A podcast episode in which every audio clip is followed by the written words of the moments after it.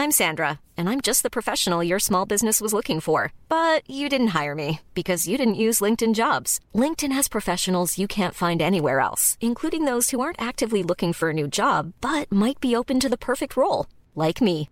In a given month, over 70% of LinkedIn users don't visit other leading job sites. So if you're not looking on LinkedIn, you'll miss out on great candidates like Sandra. Start hiring professionals like a professional. Post your free job on linkedin.com/spoken today. Silence on joue Erwan Cario, bonjour.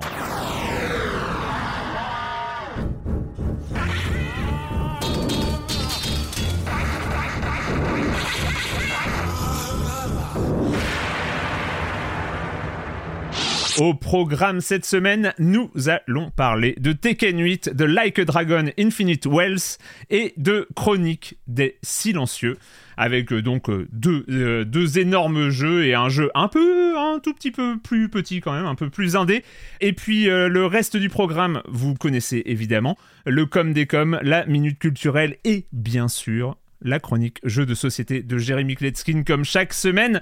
Et puis je vais commencer en accueillant trois de mes chroniques heureuses préférées. Julie Le Baron. Salut Julie. Coucou. Ça va? Tekken Bah oui, ça va, t'as dit Heureuse, Tekken. voilà. T'as dit Tekken, on va parler Jin Kazama, donc c'est une excellente journée déjà. C'est une excellente semaine parce que ça. oh oui, oui, non, mais c'est un excellent mois. Pour C'est être un, voilà, c'est un- excellent mois. Patrick Helio, salut Patrick. Salut Erwan, salut à tous. Toi aussi au top. euh, le programme, je pense que Ah ça bah va. écoute, une, alors une semaine formidable côté jeux vidéo. On verra les news sont un petit peu tristouilles, donc ça fait du bien d'avoir des jeux colorés. Et puis, je vous l'avais dit, hein, moi j'ai changé de télé il y a pas longtemps et j'ai pu tester absolument toute la colorimétrie Oh my de mon nouvel écran avec Ah, les jeux de la semaine qui sont absolument incroyables Qui en sont termes d'effets visuels. Coloré, oui, c'est ça. Ah oui, il y a, il y a une voilà, il y, a- il y a vraiment un panachage de, de couleurs et ça fait du bien et ça voilà, ça c'est ouais, vraiment une très belle semaine de jeux, on va en parler. Et les yeux, ça va du coup ou euh, c'est Non, mais c'est pas grave ça, c'est- pas grave, on en est plus là. Et c'est son retour, son premier Silence on joue de 2024. Euh, Oui, il revient tout juste d'Angoulême. Il a dormi un peu. Il est prêt, il est frais. C'était il y a une semaine. Oui, mais il faut que tu t'en remettes aussi quand J'ai même. eu le temps de faire huit papiers. Marius Chapuis, salut Marius. Bien bonjour. Comment ça va. Eh ben la santé, Marius. écoute. Alors, il faut quand même poser la question. Ton dernier run. Baldur's Gate, comment ça s'est passé? On prend des nouvelles, voilà, en ce début 2024 quand J'ai même. pas de dernier run, j'ai j'ai toujours mes, mes 10 runs en parallèle. Là, je fais du... J'ai un mélange de tacticien, euh, tacticien, roublard, enfin archer, euh, arcanique. Et, euh, et puis je me fais du... Je, suis- je suis très en mode... euh, J'aime beaucoup, beaucoup, beaucoup le mode personnalisé, qui permet de mettre le jeu en tacticien, mais de virer euh, tout ce qui est économie de moyens, qui est doublé en tacticien, en normal, comme ça on n'est pas obligé de, de passer notre temps à ramasser des pommes. Tu as totalement industrialisé ton, tes performances comme ça en parallèle. Enfin, c'est. c'est, euh, Industrialisé. Non, parce que c'est toujours fait avec un grand amour, en fait. Je ne joue que par amour. Tout n'est qu'amour et, euh, et expérimentation. et, euh, J'attends, le moment où tu vas commencer à tomber dans le speedrun Baldur's Gate 3. Ça va. Non, parce que je le, vraiment, je le speed pas. Ouais, mais tu vas. vraiment, tu je vas fais y pas arriver. ça. Bon, alors, c'est sûr qu'avant, quand tu regardes les premiers, enfin, je regardais mes premiers runs, c'est du, le- le- une partie, c'est genre 80, 100 heures euh, pour faire un run. Là, maintenant, je suis plutôt, j'ai divisé par deux, à peu près, Mm. le truc, puisque je connais les chemins et machin, mais je fais tout. Enfin, je- Oui, oui. Et je trouve encore des. J'étais ravi de trouver une pièce que j'avais jamais trouvée avec un, un truc. C'est rigolo, quoi. Non, bah, on- mais je pense, euh, tu, tu, tu vas pas tomber dans le NI%, tu vas pas tomber dans le, le, le speedrun, j'arrive arriver à la scène finale le plus vite possible, mais par exemple, tuer tous les boss euh, et tout ça, enfin, c'est, je, je pense que tu pourrais, tu Je pourrais. suis pas du tout dans un rapport euh, mécanique Pour l'instant. Enfin, je cherche pas à avoir des, des succès, tu vois, je m'en Ouais. fous. Hmm. Quand tu chercheras une excuse pour le refaire une quarantième fois, Voilà. euh, peut-être que t'envisageras le speedrun. Je- je- J'ai pas besoin de, de chercher des excuses. À un vrai. moment, euh, oui, j'avoue. même même là, temps, le multiclass, je commence à euh, arriver au bout de ce que j'arrive à imaginer. Heureusement, il y a Internet. Voilà. Il y a des, il y a des, il y a des builds vraiment intéressants qui sont imaginés par des, des timbrés, mais euh, avant de passer à l'actualité de la semaine, l'actualité qui est pas forcément joyeuse, tu l'as déjà dit Patrick, un peu de news de, de Silence on joue, juste pour vous annoncer, mais vous avez déjà vu, vous l'avez déjà vu popper dans votre euh, appli de podcast, c'est le Gâchette Gauche, le dixième Gâchette Gauche, le premier anniversaire de Gâchette Gauche aussi, hein, parce que Gâchette Gauche s'est lancé fin janvier 2023, donc voilà, on a... Un dernier lundi du mois. Un dernier lundi du mois, exactement, on s'en souvient euh, parfaitement. Et donc, euh, un, très bon, un très bon épisode de Gâchette Gauche consacré à l'intelligence artificielle générative et de fait euh, un peu aux news euh, dont on va parler euh, juste là maintenant. c'est évidemment les vagues de licenciements qui s'amplifient. on ne pensait pas que c'était possible après l'année 2023 qu'on avait vécu, mais c'est ce qui semble en tout cas s'engager. Et encore, depuis l'enregistrement de Gâchette Gauche lundi, il y en a eu de nouvelles. Des nouvelles annonces comme ça de, de suppression de postes. On va, on va l'évoquer tout à l'heure. Donc voilà, le gâchette gauche, il est disponible en version audio forcément sur votre appli de podcast et il est disponible en replay vidéo parce que c'est une émission qui a été enregistré sur Twitch comme d'habitude. Donc j'ai pas dit les présents, il y a Agar euh, de par chez toi Julie, euh, de, de Canard PC, il y a Moguri et Gotos pour Origami. Et puis Cassim Montilla pour Frandroid qui sont là. Et c'est super, c'est une très bonne discussion. Et on va commencer avec, euh, avec les news. Et tu vas revenir, cher Patrick, tu vas revenir sur voilà l'annonce euh, que j'avais rajouté au montage pour la semaine, euh, l'émission de la semaine dernière et dont on a parlé euh, dans le gâchette gauche, mais encore revenir voilà sur ce cette annonce un peu brutale, enfin pas même pas un peu, complètement brutale de la part de, de, Microsoft pour sa division jeux vidéo. Ouais, avec des chiffres assez vertigineux, mais c'est vrai que ça aurait été l'acquisition de tous les records. Hein. On rappelle l'acquisition donc de du groupe Activision Blizzard par Microsoft, donc 70 milliards de dollars. Voilà le un record absolu en termes de, comme ça de d'acquisition d'un studio. Malheureusement, bah, il y a d'autres records qui sont liés à ce, mouvement assez gigantesque, puisqu'on a appris euh, par The Verge, tu, tu, avais patché l'émission de la semaine dernière, donc tu avais intégré l'information, mais on revient rapidement dessus.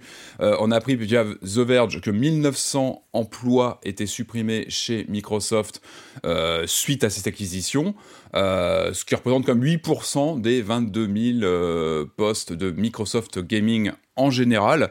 Dans le détail, on sait que la grande majorité des postes concernés sont plutôt du côté de Activision Blizzard, donc les nouveaux entrants entre guillemets au sein du de l'énorme groupe Microsoft, euh, plus que les salariés euh, Xbox ou Zenimax qui seraient touchés dans une moindre mesure. Mais bon, voilà, c'est moindre, plus, ce sont des, voilà, des, des considérations qui restent très, euh, très vagues. Et c'est vrai, quand on est impacté personnellement, évidemment, on le prend, on, on, le prend de face. Il faut rappeler que c'est pas nouveau. Enfin, il y avait déjà eu, je crois, en début 2023, une première vague énorme de licenciements chez Microsoft. Il y avait eu 10 000 employés qui avaient été euh, euh, licenciés euh, en général chez Microsoft, tout compris, hein, de, tout, le, tout le groupe Microsoft. Et pourtant, et pourtant, c'est pas la crise hein, chez, chez, Microsoft actuellement. on a vu les derniers résultats passer. Tous les secteurs sont en croissance, tous les signaux sont au vert. Euh, je crois que le chiffre d'affaires est à 62 milliards, donc plus 18% par rapport à, à l'exercice et, et elle vient de devenir l'entreprise la plus valorisée au monde devant Apple. Hein. Exactement. Euh, elle est repassée devant Apple, devant euh, bénéfice net qui explose à 21, 22 milliards de dollars. C'est la première fois, et c'est via, c'est via aussi l'acquisition, pardon, d'Activision de, Blizzard c'est la première fois que le, le gaming Xbox devient euh, le troisième plus gros secteur de Microsoft devant Windows. C'est-à-dire que c'est quand même un cap symbolique. Et ça, c'est lié aussi à l'acquisition de Blizzard, Activision Blizzard. Donc tout va bien, mais... Euh, mais, je, voudrais euh, juste rajouter ce petit chiffre de 9,7 milliards de dollars qui ont été versés au dernier trimestre aux, aux actionnaires par Microsoft. Donc c'est que ça va. Voilà, c'est pas mal de le rappeler.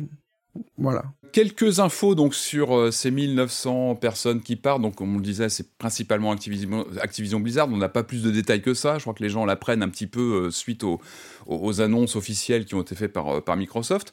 Alors, il y, a des, il y, a des supputations, il y a notamment des rumeurs. Je lisais un, des, des, remarques de Jess Cordon de Windows Central, qui est plutôt bien informé en général, qui lui expliquait que D'après lui, euh, Microsoft aurait euh, commencé à couper des départements, et là je sais que ça va hérisser des poils, ça va faire réagir, aurait commencé à, couper des départements qui étaient euh, voués à tout ce qui est publication physique de jeux Xbox.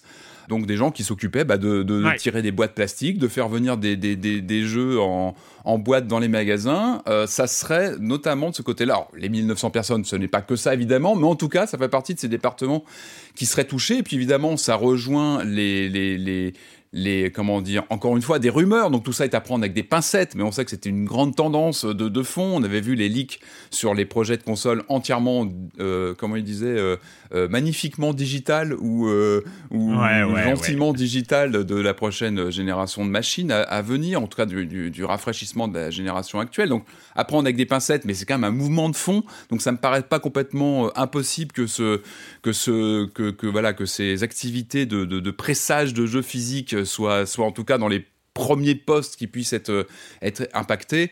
Euh, et comme le tout ça, ce sont des discussions qui a qui, ont eu lieu sur euh, Twitter X euh, et Daniel Hamad aussi qui réagissait euh, donc qu'on voit souvent réagir et qui est souvent très très bien informé sur sur les chiffres. Il rappelait quand même que sur certains jeux triple A Microsoft dans les derniers cas de figure, on a pu avoir des plus de 80% de ventes en dématérialisé sur le format Xbox sur les grosses sorties.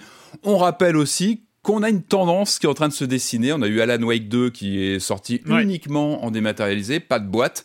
Et ce sera la même chose pour Hellblade 2, le très attendu Hellblade 2 qui arrive, je crois, en mai prochain, 21 qui mai, aussi, a priori, n'aura pas de boîte. Donc euh, il y a une tendance de fond. Donc ça paraît malheureusement se confirmer, peut-être au niveau hardware avec les prochaines révisions euh, de, nouvelles consoles X ou, soit enfin dans les mêmes gammes qui n'auraient plus de lecteur physique. Donc en tout cas, on peut aller, on peut imaginer une tendance qui va s'affirmer du côté de Microsoft euh, à faire, en tout cas, à, à- marginaliser le physique. Euh, on va continuer. Alors Microsoft, 1900 euh, postes supprimés. Euh, tu l'as répété à un moment où Microsoft va très très bien, où Microsoft est, voilà, on, sent quand même le, mépris total. On va, on va y revenir. Je te laisse la main, Marius, parce que à part Microsoft, Petit il y y, y a une sorte de petit listing déprimant avec euh, une des données qui avait été, euh, qui avait été mise en avant par Gotos euh, pendant Gâchette Gauche. C'est ce chiffre de entre 9 et 11%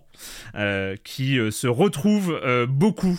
C'est-à-dire, c'est ce- cette proportion de salariés que les gens estiment pouvoir comme ça licencier. Marius. Ouais, bah, bêtement, je me suis amusé à faire un petit... Enfin, amusé. Ouais. Je, je voulais faire mon petit point, même pas dans le vue des news, euh, mais c'était pour moi, pour voir ce qui s'était passé. Et, euh, et ma petite fiche, j'avais préparé une petite fiche pour lister tous les, les licenciements et machin, et ma petite fiche était trop petite, tellement il y en a eu. Ouais, ouais, ouais. Donc ouais, dans, dans l'eau, il y a eu euh, Black Forest Game qui a fait euh, Destroy All Human, qui est euh, malheureusement sous pavillon Embracer, donc euh, c'est moins 50% d'employés. Suivi par euh, People Can Fly qui a fait Outriders, qui est pas forcément le jeu du siècle. Hein. On... on avait évoqué la possibilité de le faire dans Silence on joue avant de finalement dire bah non, en fait, peut-être pas la peine. Ils perdent 30 personnes de leur côté. Raycon Game, qui a fait Ruiner euh, il y a quelques années chez Devolver, qui perd entre 60 et 70 personnes. Il y a évidemment Eidos Montréal, euh, où on n'est pas loin de la centaine avec 97 personnes euh, licenciées euh, par euh, Embracer. Euh, L'annulation d'un un- Deus un- Ex Ouais, c'est ça, ouais. Le Deus Ouais. Ex a été coupé, c'est ce qu'on a appris cette semaine. que le Deus euh, Ex est- et euh, dans l'objectif de se concentrer sur une nouvelle IP. Donc ça c'est à voir. hein. Sega America, 61 personnes, euh, à mettre en regard avec une news Sega America de novembre, dans laquelle les, euh, les nouveaux euh, syndiqués de la boîte tiraient la sonnette d'alarme en disant que, euh, attention, Sega America cherchait, enfin commençait à faire pression en mode euh, si vous continuez à, à- à essayer de trop négocier machin, on fera une grosse charrette euh, début février. C'est marrant, on est le 1er février. Mm. C'est arrivé quelques jours avant. Et toujours chez les petits, Nimble Giant qui avait fait un jeu Star Trek, euh, c'est du Embracer, 28 personnes. Et Artificer qui a fait Shogunner chez Devolver qui perd la moitié de son effectif avec 25 personnes. Ça fait quand même beaucoup de monde. Euh, on pourrait rajouter GameSpot qui a viré une partie de son personnel, mais on sait pas combien euh, dans la semaine. Ce qui va amener euh, le, ce qui va quand Le même amener le mois de janvier qui vient juste de se conclure à à peu près 6000 personnes licenciées dans l'industrie du jeu vidéo. Euh, on a fini l'année 2023 qui était une année cata à 10 500. hein. Euh, Voilà, juste pour, euh, pour, euh, pour une idée. Euh, Ce qui serait intéressant, c'est de savoir ce que sont devenues ces 10 500 personnes. Est-ce qu'elles sont devenues freelance? Est-ce qu'elles se sont raccrochées comme ça, peut-être en travaillant en externe? Il y a plus. Oui, alors il y a, y des. Alors, J'imagine, hein. Il y, a, il y a des externalisations dans, euh, dans, dans, ces décisions-là qui seront toujours industriellement une catastrophe, mais euh, ça coûte plus cher d'externaliser euh, généralement que d'avoir euh, les ressources en interne. euh, sauf que euh, t'as plus, t'as, t'as moins hein, dans la colonne des frais fixes de CDI, t'as, t'as moins de, Sûr. t'as- t'as- t'as- c'est- ça coûte moins cher. Ça semble coûter, coûter moins cher. Bref, euh, on va pas refaire. euh, ça sert à rien de, de revenir sur ces détails-là, Ah, mais que ce serait intéressant de savoir ce que sont devenus ces gens. Ça, ça a pas Non, non, Il mais- y en a qui recréent des studios comme Volition. Oui, aussi. Il y en a qui recréent des studios, mais on sait que, très bien la perte nette est monumentale et euh, Ah surtout. c'est Et la- par ailleurs, il y a quand même un contexte général compliqué pour les indés quand ils cherchent à trouver des, des, des éditeurs derrière. Ça a l'air d'être particulièrement dur depuis un an, quoi. Mm. Ça, c'est le, le- Donc, bon. le manque d'argent qui arrive, euh, qui arrive, voilà, les, les taux d'intérêt et ce, ce genre de choses qui jouent énormément sur, euh, sur le, dynamisme et les possibilités offertes aux, studios indépendants. En tout cas, aux studios indépendants au-delà de trois personnes dans son garage, quoi. Enfin, euh, c'est euh, euh, si tu veux être à 10, 15, 20, ça commence à être à, à être compliqué. Et donc là, et, et en fait, on pointait du doigt dans, dans Gâchette Gauche, c'est en termes à moyen terme et long terme, euh, en termes de, de destruction de savoir-faire, de destruction d'équipe, euh, de, savoir-faire collectif et euh, ce genre de choses, euh, c'est impressionnant. On se rend pas compte aujourd'hui. Euh, aujourd'hui, c'est assez rigolo parce qu'on parlait de cette année 2023 qui, en termes de jeux vidéo euh, sortis, était exceptionnelle, etc. Mais parce qu'on était aussi là-dessus sur euh, cette, ce, ce truc post-Covid où il y a eu comme ça énormément de d'argent dans le jeu vidéo et, et, et, et ce genre de choses. Là, on- ce qu'on se dit, c'est je pense que 2025-2026, ça va être compliqué parce que Ça va être euh, difficile. Et puis c'est vrai qu'on aligne les chiffres parce qu'il faut les aligner, il faut en parler, mais chaque personne, c'est un drame unique à chaque fois. C'est une histoire de famille, c'est une histoire de relation, c'est le choc psychologique de lorsque ça arrive. C'est un, c'est un véritable choc. Et ce sont autant certainement de tragédies personnelles. Enfin, Bien sûr. on aligne des chiffres. Ah oui, mais oui, à chaque fois, Toutes les personnes c'est ont un une visa ampleur, de leur employeur. euh, aussi, de enfin. famille, de, de bah, Il y a en eu- il y a- il y a- couple, ça- tu as raison, il y a eu plein de réactions après l'annonce de Microsoft. Ce sont des euh, histoires humaines à chaque fois. Et à chaque fois, ça, ça brise le cœur. Mais même, euh, et, et au-delà, je pense que euh, c'est une tragédie. Pour les, les studios, c'est une tragédie. La perte de. En fait, le truc, c'est que euh, c'est toujours sur ce chiffre de 10% où on a l'impression euh, que les gens qui tiennent les cordons de la bourse et qui sont plus dans les finances et dans le business, etc., ils se disent non, mais 9-10%, euh, Oui, voilà. bah, une hausse voilà. de 10% Mais la perte machin, de rien, valeur, la perte de valeur, et surtout aussi sur l'insécurité.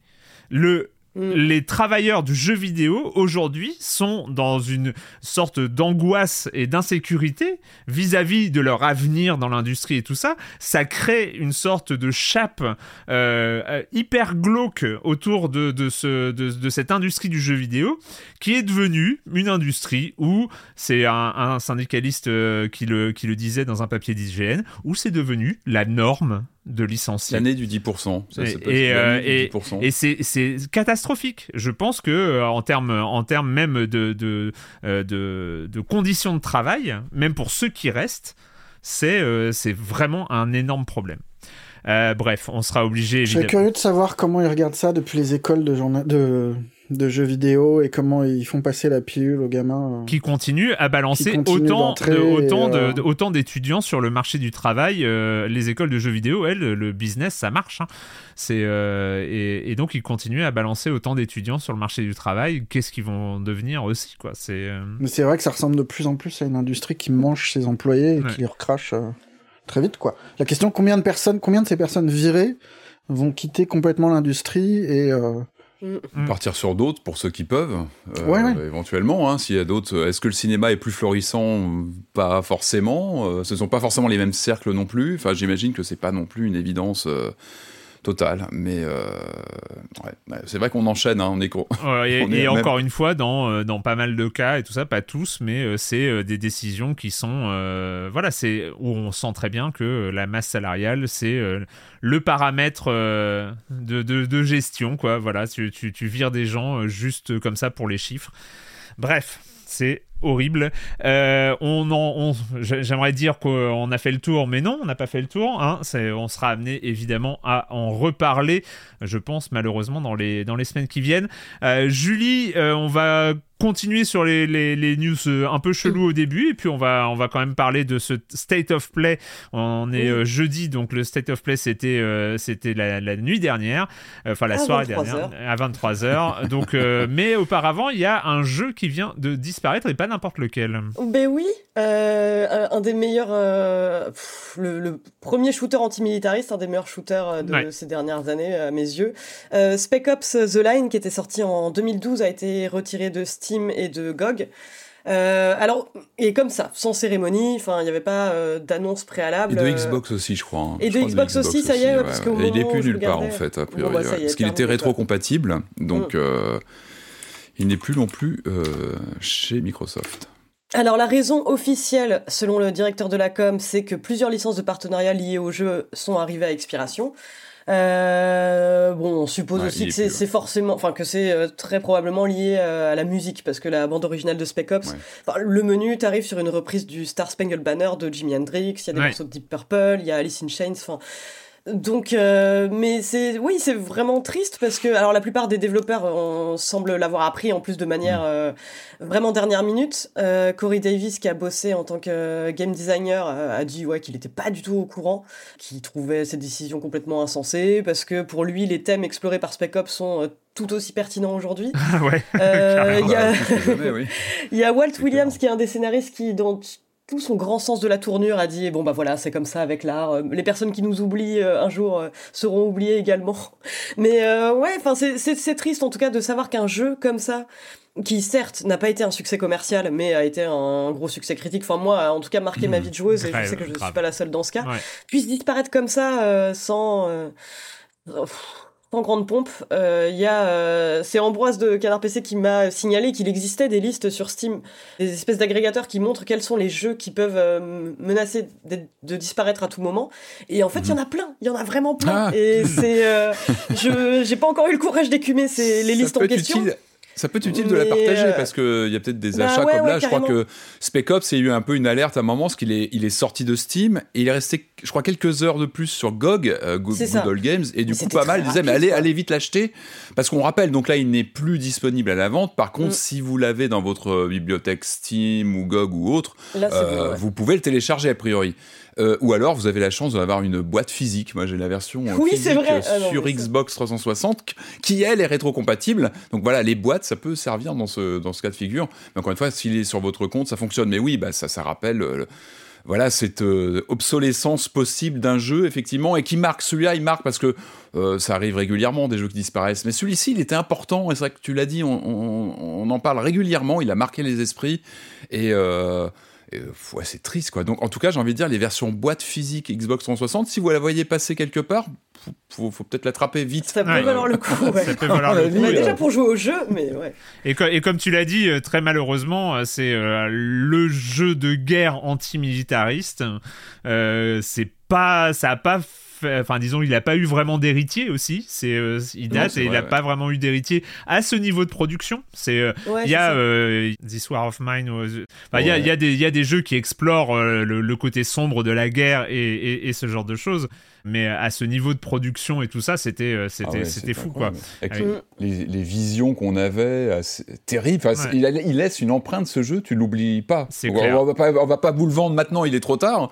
mais, euh, mais, on vous l'a déjà vendu, on vous l'a déjà vendu. Mais entretenons son souvenir à ce jeu, on pense à lui parce que bah, espérons peut-être qu'un jour. Euh, mais je pense pas qu'il ait fait un grand carton commercial et je pense pas qu'il motive beaucoup à à une réédition malheureusement. Très malheureusement. On a parlé donc euh, voilà des jeux du passé, c'est compliqué, euh, mais il y a des jeux qui arrivent dans les mois et les années à venir. C'était l'objet du State of Play, donc euh, un de ces énièmes rendez-vous d'un constructeur slash éditeur de jeux vidéo qui voilà fait rêver avec de multiples trailers. Qu'est-ce que tu en as retenu, Julie, de ce State of Play? Bah, Pas mal de choses. Le premier truc, c'est que j'attendais des news de Silent Resident 2 et alors on n'en a pas vraiment eu mais ce qu'on a eu c'est euh, une démo qui s'appelle euh, Silent Hill The Short Message, euh, qui est gratuite et disponible euh, sur euh, le store PS5 euh, en ce moment même. Ouais. Euh, j'ai pas eu le temps de le lancer malheureusement, mais je vais le faire, euh, je vais le faire aujourd'hui parce que vraiment j'ai j'ai très hâte de voir en fait ce que ce que la Bluebird Team a fait euh, sur Silent Hill. C'est un des jeux que j'attends le plus et les, les images donnaient un peu envie. Je, je crois C'est que c'est pas. Team dessus? Non, c'est Exadrive. Ah, c'est sur les The mecs Short qui ont Message. fait euh, DL le DLC de Resident Evil 7. Je sais pas si vous connaissez ce jeu. Ah bah super. mais en tout cas c'est eux qui font le remake de Silent Hill 2 quoi, mais c'est pas eux qui ont fait la démo.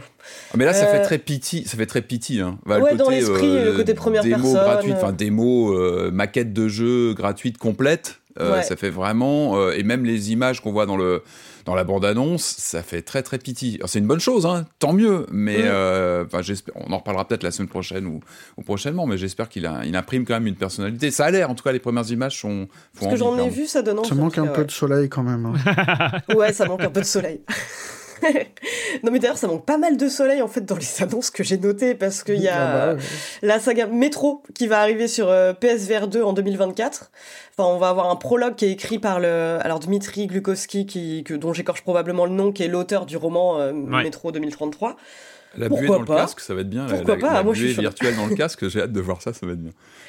Euh, on a des nouvelles de Judas, le, euh, le nouveau jeu de Ghost Story, donc qui est le studio de Ken Levine, le, le père de Bioshock, Mm. entre autres, euh, qui me donne envie, honnètement. Mm. Les images Ouais. m'ont donné un petit peu envie. Je, franchement, bah après, justement, je, je suis en train de On me poser la apprend quand question. même pas grand chose. Tu te demandes si le jeu est vraiment développé puisque tu, vois toujours les Je sais mêmes pas, j'ai images. j'ai- une sorte de red Oui, flag ça, ça chelou avec ce jeu en fait. J'ai un truc. Pareil, euh, je, je le sens Je Je mal. me demande mais- si je serais excitée si il y avait pas euh, Ken Levine derrière le projet, mais après, euh, Ah, il t'excite Euh, encore euh, Ken Levine?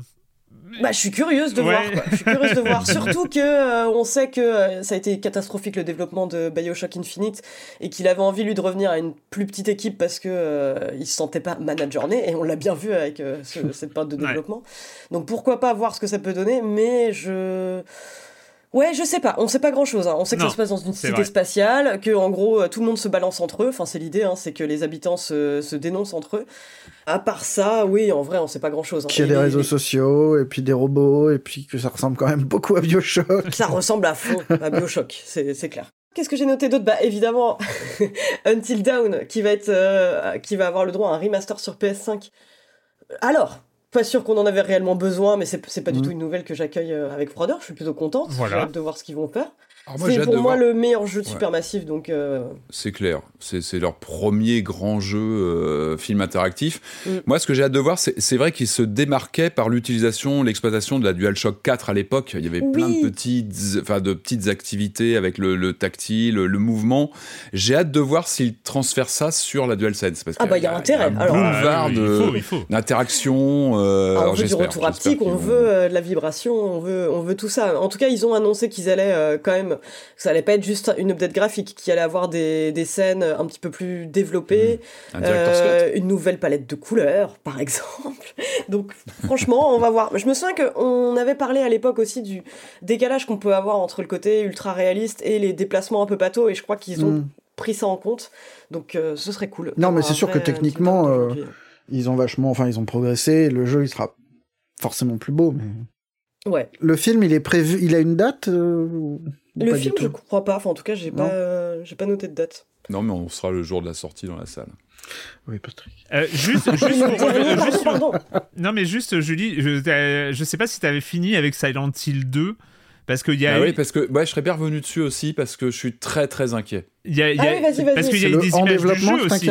Il y a eu Ah, y a du Il y a eu gameplay. il y a eu- il y a eu du gameplay jeu, et ouais. on a on a un, un remake de Silent Hill 2 on a un gameplay de combat enfin Mais c'est c'est fou. Ah ouais, non, mais moi, c'est un peu ça chelou quand même hein euh, On va pas tirer sur l'ambulance avec ce jeu, on l'attend depuis un moment. On, est, on, on parle régulièrement de notre inquiétude sur, euh, sur ce projet parce qu'on touche à un sacro-saint jeu horrifique qui a absolument marqué l'histoire de la PlayStation 2.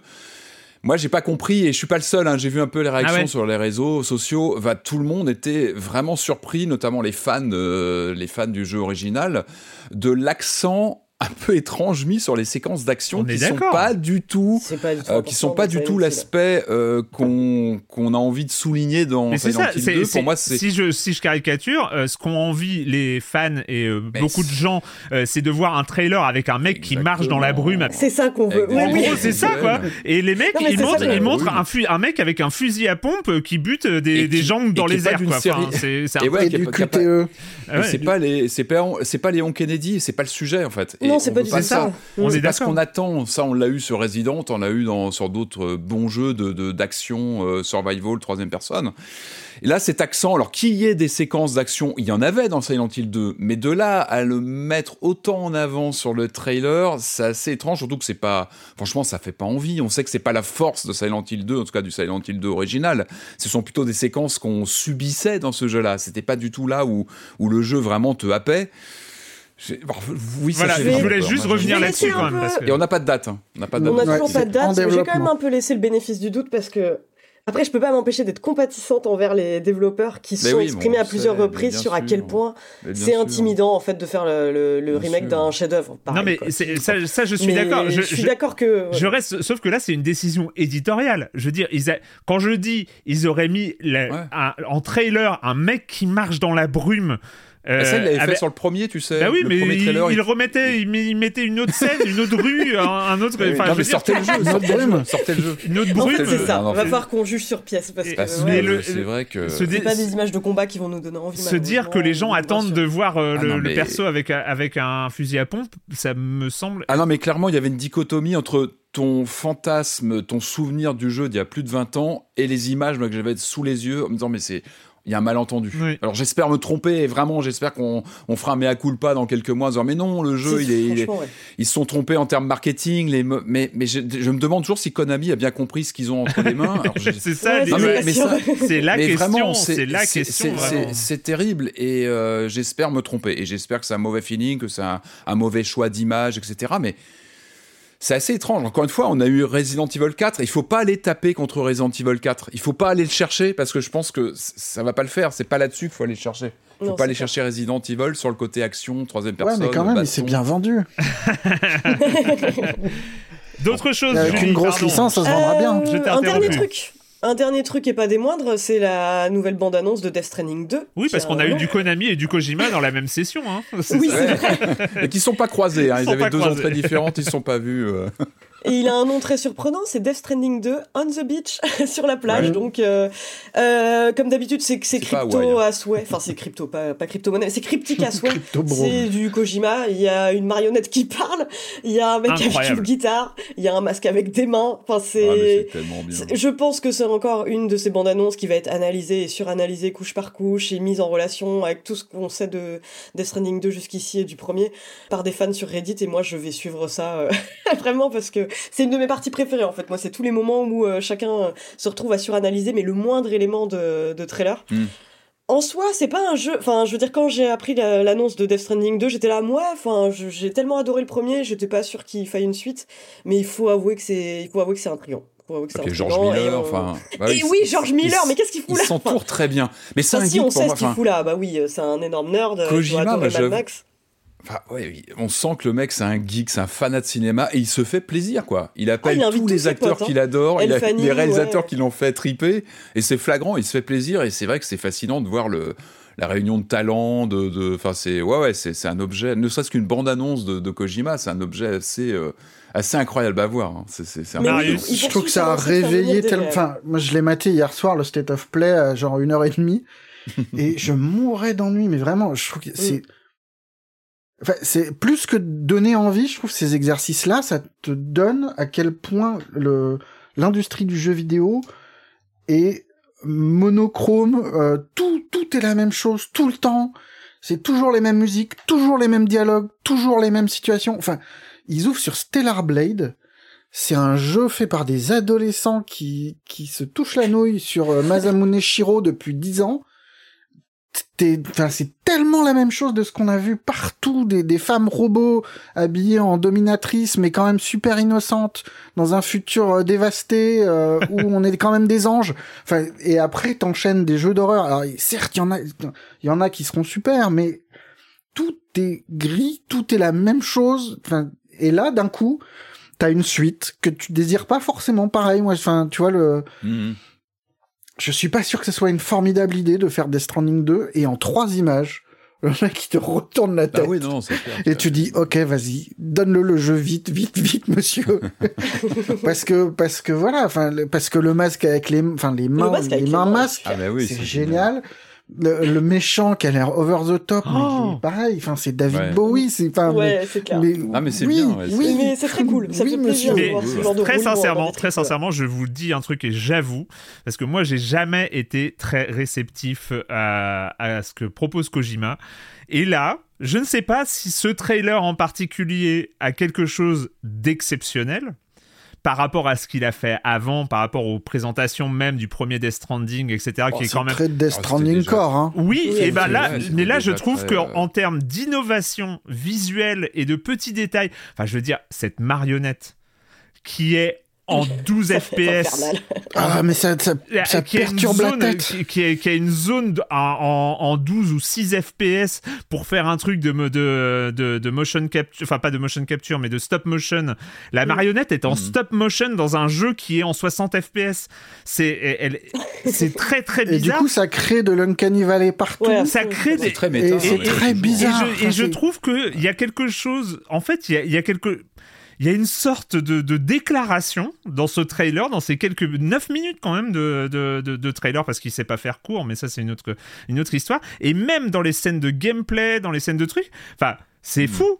Moi, ce trailer m'a presque donné envie, alors que Ah, j'ai... j'ai- Ah, et, mais, et, et vraiment, dans, dans un truc, j'ai commencé à dire, mais what the fuck ce masque avec les mains?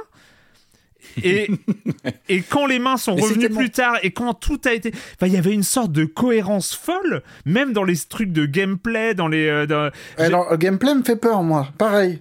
mais c'est- Death juste- Stranding, c'est quand même un jeu où globalement tu tires sur personne parce que quand tu tires sur quelqu'un, il explose et il détruit le monde. c'est vrai que là il tire sur des gens. Et là, il est- tu le vois shooter des robots, des machins. J'ai peur que ça. Enfin, j'ai pas envie que ça se, que ça devienne un, un, T- un- un TPS cover shooter. euh. Mais en tout Oui, cas, en termes de, en termes d'innovation visuelle, c'est, c'est fou ce qui- ce qu'il y a dans, dans, dans ces Ouais, images. c'est clair. Ouais, non, c'est le côté bande-annonce, enfin, c'est digne d'un film. Et d'ailleurs, il l'a redit, hein, enfin, il Ah a ouais. parlé de son 40e anniversaire, je crois, de, de, de- en tant que producteur de, de, de- de jeux vidéo. Il a annoncé aussi un jeu, je sais pas si vous avez noté, de, d'action, espionnage. Euh, on n'en saura pas plus pour l'instant, donc avec euh, Un PlayStation. carrément donc ce quand sera- même. Et puis ça a l'air d'être avec Columbia.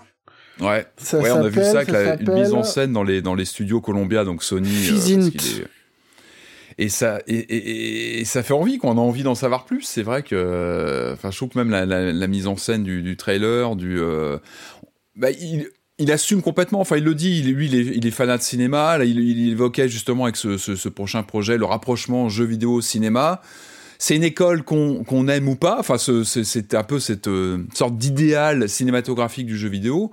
Après, je trouve que voilà, Kojima, il y a une vision, il y a quelque chose qui se, je trouve qu'il il mûrit même dans ses propos, dans sa, dans son imagerie. On l'a vu avec Death Stranding il, y a, il y a quelques années maintenant, et il fait envie. Enfin, je trouve qu'il est, il est pas tout seul évidemment. Il a un studio, il a, il a aussi ses designers, ses, euh, ses artistes qui bossent avec lui, et je trouve qu'il embarque, il embarque un univers, ce, ce, ce, ce- créatif. Il a, il a quelque chose euh, de surprenant, euh, et c'est- clairement ça, ça foutait une baffe, Ouais. ces, ces images, et ça, ça donne diablement envie, clairement. Après, il y a aussi le côté très insupportable de, de Kojima, euh, de Oui, bullshitter, bah. euh, bull- bullshitter mégalo, qui est, enfin, le mec a un projet chez, euh, Ah, faut pas oublier ce côté. chez Microsoft. aussi, Il y, a- y un moment juste, concentre-toi sur un truc, fais le bien jusqu'au bout, parce que Death Stranding c'est aussi un jeu qui est génial, mais qui est complètement Ah mais il a Raté son par- jeu, par son bout jeu entier. d'espionnage ne passait en production qu'après la Oui, fin oui, de, oui, oui, de oui. Death Stranding 2. Donc Mais bon, son bon. planning est- a l'air d'être à peu près clair. Effectivement, il y a un jeu Xbox comment, qui avait été annoncé, qui a l'air plutôt révolutionnaire, qui serait dans le cloud, euh, jeu horrifique. On, on se rappelle de la dernière bande-annonce. Euh, en tout cas, il y a des visions, il y a des visions vraiment, vraiment uniques de son côté. Après, en gameplay, il faudra juger sur pièce. Mais en tout cas, il y a une promesse, et c'est ça aussi le jeu vidéo. C'est l'envie d'avoir des jeux, c'est l'envie d'avoir, et non pas une bande-annonce où un mec tapé avec une barre de fer dans des monstres, euh, où t'es plutôt inquiet du rendu, et t'es même plutôt inquiet de prendre la manette. Là, il y a du rêve. Et on verra ce que Ouais. ça donne.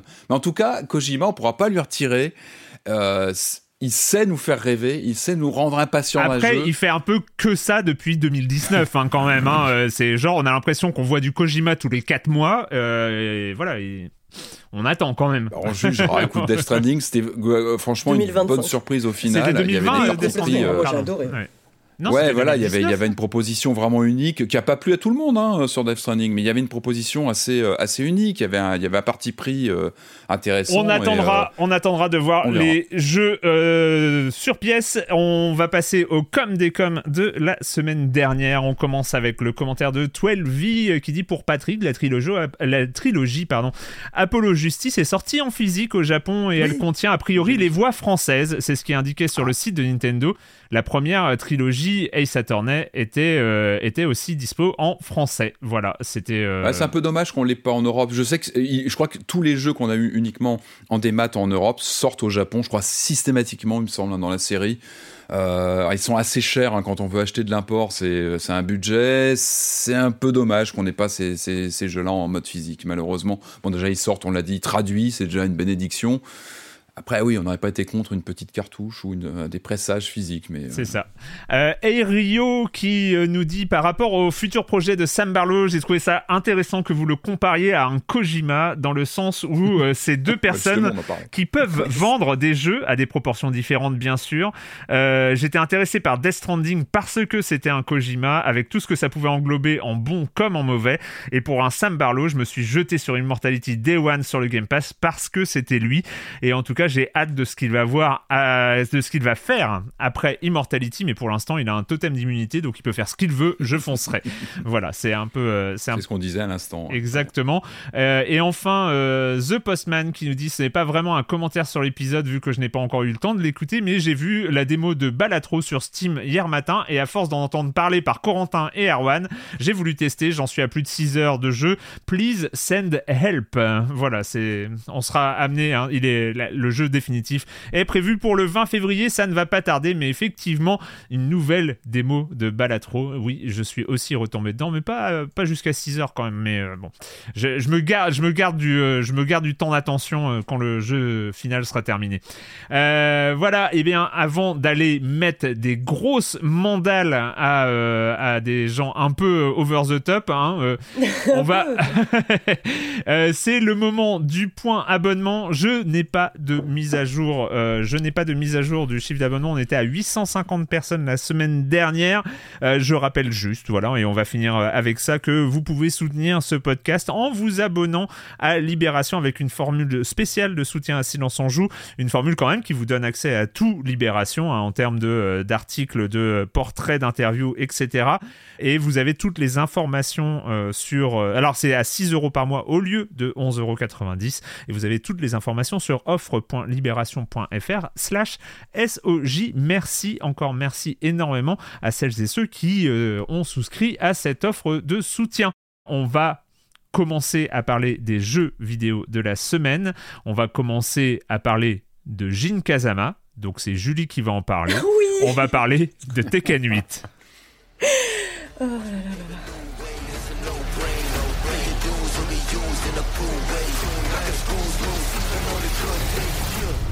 人類よ戦いに教本しろ Darkest in the night, still throw my fist when ain't nobody wanna fight.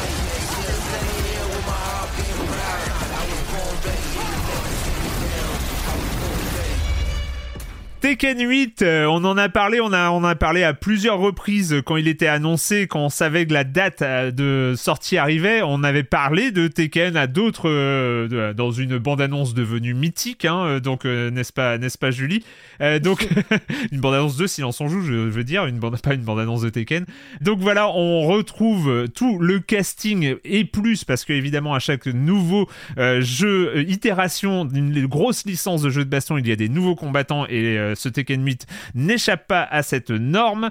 Tekken 8 est arrivé, on recommence à mettre des grosses mandales euh, avec, euh, avec des personnages qu'on connaît très bien, qu'on commence à connaître très très bien. Bah écoute, Julie, qu'est-ce que tu en as pensé de ce Tekken 8 Alors je vais pas me lancer dans une deuxième déclaration d'amour enflammée à Jin Kazama, je vais essayer tu de peux, me concentrer tu sur peux, le je jeu. pense que, les, mais, euh, je pense que le il y aura peut-être que ça. Deux, trois déclarations d'amour. Euh, non, mais déjà, ce, ce Tekken, je l'attendais. Enfin, je veux dire, on était beaucoup à l'attendre parce que euh, Tekken 7 commençait à remonter. Ça Ah ouais, fait un 2015 moment. quand même. Bah ouais, 2015 et. Euh... Et franchement, enfin, ça fait, ça fait, j'ai l'impression que ça fait mille ans que j'entends parler de, de Tekken 8 et que, et que je l'attends. compatible. Il était compatible avec le PlayStation VR 1. hein. Oui, c'est vrai, on pouvait. Ouais, mais alors, ça, qui n'avait aucun intérêt, hein, c'était de la custom je ferme la parenthèse, mais bon, il faisait Ouais. partie des jeux, voilà, un petit mode VR qui était plutôt sympathique, mais bon. Mais là, bah, j'avais très envie de voir qu'est-ce qu'allait donner un, un Tekken next gen. Et euh, alors, qu'est-ce que ça donne? Ça donne un jeu extrêmement bourrin. Alors, il y a plusieurs écoles, mais moi, ça me plaît énormément. Enfin, le Tekken 7 était plus porté sur la, sur la défense. Là, on est vraiment sur un truc de bourrinage total, avec des mécaniques de bourrinage, avec des décors qui explosent, des, des, euh, des effets de pyrotechnie euh, complètement délirants. En fait, c'est simple, tu prends le jeu en main. Enfin, j'ai fait ma première partie en jouant euh, contre un pote. On avait l'impression d'être des dieux vivants parce que Ouais. le jeu te fait ressentir ça. Tu ressens la puissance des coups. T'as des petits, bon, il y avait déjà ça dans Tekken 7, mais t'as ce petit ralenti au moment du, au moment où il y a un petit moment de suspense. euh, juste avant un chaos, il y a euh, des effets de caméra en fait euh, qui marchent très très bien, enfin dans la mise en scène et dans euh, Enfin, c'est- vraiment très très nerveux et très jouissif et je pense qu'il faut jouer pour s'en rendre compte, mais c'est aussi, c'est presque aussi ab- agréable à jouer qu'à regarder. Enfin, je, Ouais. C'est un jeu de poseur. hein. euh, C'est un jeu de poseur quand même. ah ouais, ouais, ouais, complètement. je do- me dois de faire un petit mea culpa parce que c'est vrai que j'ai fait des vannes sur Vincent Cassel. Euh, que je pense toujours, mais euh, alors il y a trois nouveaux personnages parce qu'on on retrouve un, un roster quand même assez fourni. On a une trentaine de personnages, 32 personnages, dont trois personnages complètement nouveaux.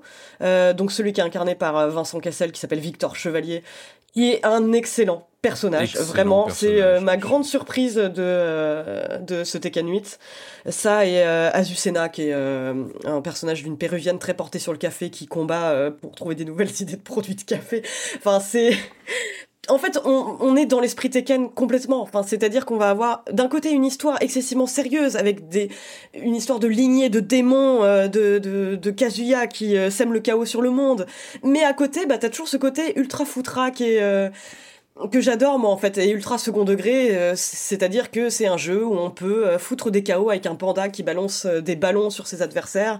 On peut toujours incarner Nina Williams qui reste une tueuse cryogénisée qui- enfin bon je suis très contente en fait de voir que l'esprit est toujours là. Il n'y a pas plus de sérieux que de second degré c'est tout se mélange ensemble et chacun y prend ce qu'il a envie d'y prendre mais les combats en soi, vraiment, je trouve que c'est une grande réussite. Faut voir comment, comment ça va tenir sur la longueur, parce que là, je suis dans la phase, bah, dans la phase clairement lune de miel. Je découvre euh, les nouvelles attaques des personnages, parce que c'est des persos, pour la plupart, qu'on connaît depuis euh, des années. Paul Phoenix, il est là depuis euh, le tout premier Tekken.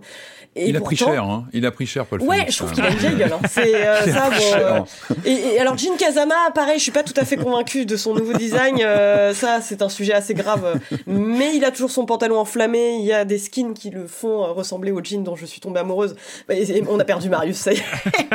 Mais en tout cas, euh, je, ouais, je, je trouve qu'il y a beaucoup de choses à découvrir. C'est très, c'est un jeu qui est très généreux Ouais. qui est très généreux euh, dans le sens où euh, on a un vrai sentiment de nouveauté, même en incarnant des personnages qu'on a toujours connus, et chacun de leurs nouveaux mouvements est, comment dire, correspond à l'esprit du personnage pour, pour l'instant. Euh, on a aussi des nouvelles mécaniques. Euh, le Rage Art était déjà présent, donc ça c'est euh, une mécanique qui, en gros, te permet. Moi, je trouve que c'est la mécanique la plus injuste de Tekken, même si elle est pas, elle, est- elle peut être assez simple à contrer. Mais c'est en gros quand tu arrives à peu près à, à la fin de ta vie, tu peux enclencher euh, une attaque qui va faire perdre euh, une énorme partie de la barre de vie de ton personnage et va te permettre de. C'est la carapace bleue, hein. enfin c'est c'est assez intéressant, hein. c'est la carapace bleue de Tekken en fait. C'est euh, Ouais, c'est ça. C'est clairement ça. ouais. C'est vraiment ça. Mais on a aussi euh, le special style. En fait, on peut enclencher avec certains coups. Enfin, vraiment, encore une fois, c'est vraiment très euh, ciblé sur l'agressivité. Mais avec euh, un certain coup, on peut rentrer dans un mode spécial qu'on peut enclencher ou non, qui va permettre d'avoir une espèce de buff sur ces coups et qui, du coup, une fois maîtrisé, peut donner des moments très très spectaculaires et euh, très agréables à jouer. Euh, ça, c'est pour la question des combats.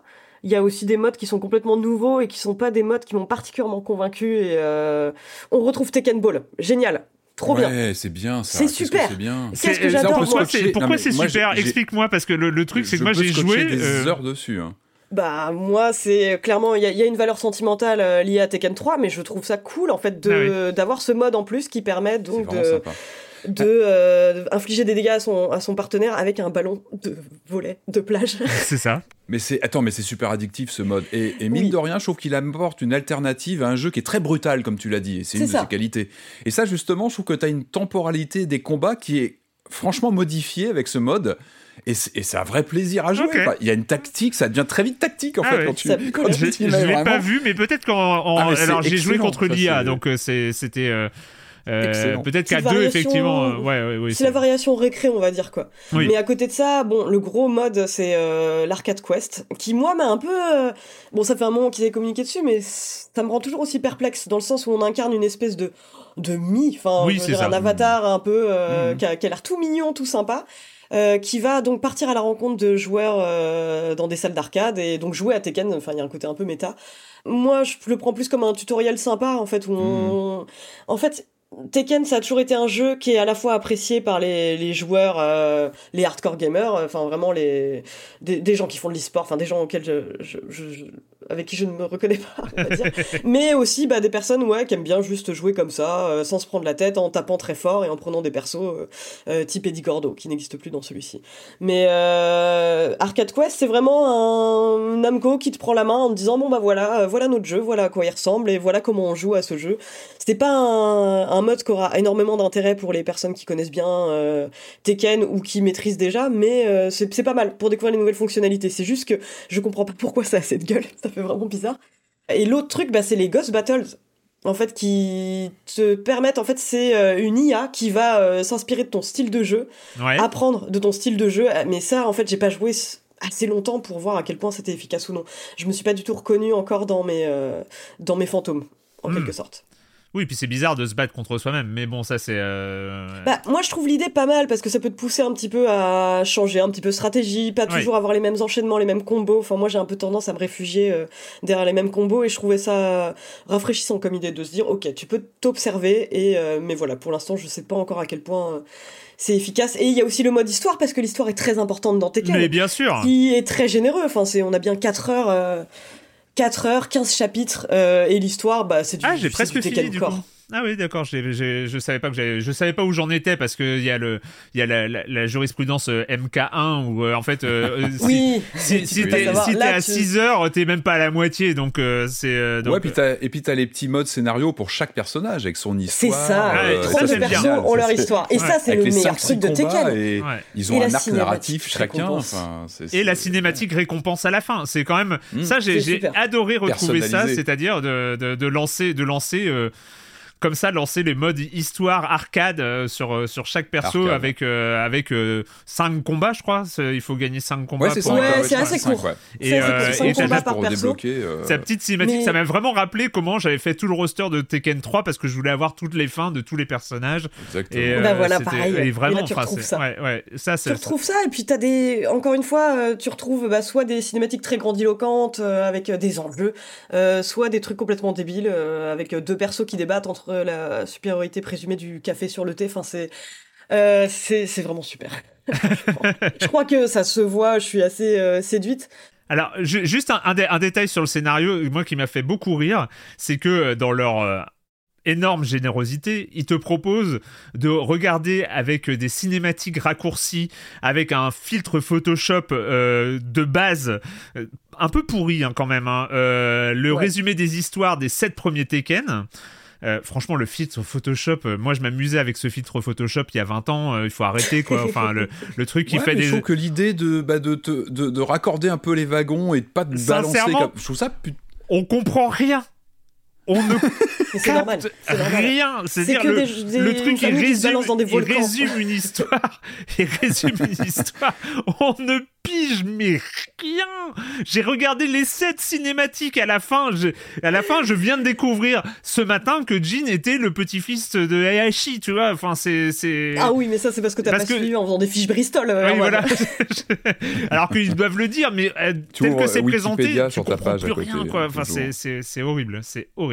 Non, mais, même, enfin, c'est euh, Rada qui, qui dit ça, c'est que même lui il se trouve parfois dépassé par le lore ultra tentaculaire de Tekken. C'est qu'ils sont obligés d'avoir des notes pour dire attends, c'est vrai qu'on avait dit ça à tel moment.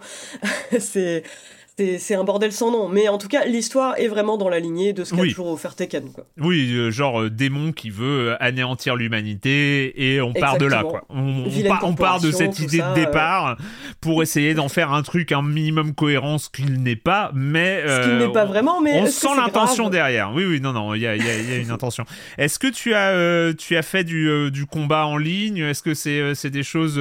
ça fonctionne bien et tout ça? J'ai entendu parler quand même de cette techno pour euh, que les combats soient fluides et jouables euh, un peu à distance. Enfin, euh, ça, a l'air de bien marcher en tout cas le, ce Tekken 8. Alors justement, j'en ai fait quelques-uns, mais c'est là qu'on va, c'est là que le bas blesse. Quand je te disais que euh, la première fois que j'ai lancé le jeu en jouant contre des potes, j'avais l'impression d'être une déesse. Euh, ce sentiment s'arrête à peu près au moment où je lance les combats en ligne et je me ah. prends une énorme leçon d'humilité euh, par quelqu'un qui a probablement 15 ans. mais mais j'ai joué et honnêtement, je vais le, je vais platiner ce Tekken 8 sans se dire à quel point je suis à fond. Donc ça implique de gagner pas mal de matchs en ligne et, et, en vrai, je pense juste que je vais prendre le temps de m'améliorer dans mon coin avant de me frotter un peu plus aux mais j'ai pas en tout cas eu de soucis outre mesure, à part euh, la fracture égotique euh, que j'ai évoquée tout à l'heure. Et ton main, c'est qui du coup? Bah alors c'est Jin et Link Xiaoyu, mais depuis euh, depuis Tekken 3 c'est c'est resté. Mais là en tout cas, je dois avouer que je prends beaucoup de plaisir à jouer Victor. Enfin c'est, je m'amuse beaucoup avec lui. Je trouve qu'il a un, super style. Il a une ouais, il a une très belle hein. allonge. Et puis même, enfin je veux dire, cette espèce de, enfin il, il a un arsenal d'armes, c'est complètement délirant. d'avoir autant d'armes sur soi. Enfin, je veux dire, c'est le mec qui doit biper à tous les aéroports. Mais euh, il a un style assez, euh, assez intéressant. Et Vincent Cassel s'est pris au jeu sérieusement. Hein. Franchement, euh, on l'entend, on l'entend, euh, on l'entend quand même pas mal. Hein. C'est.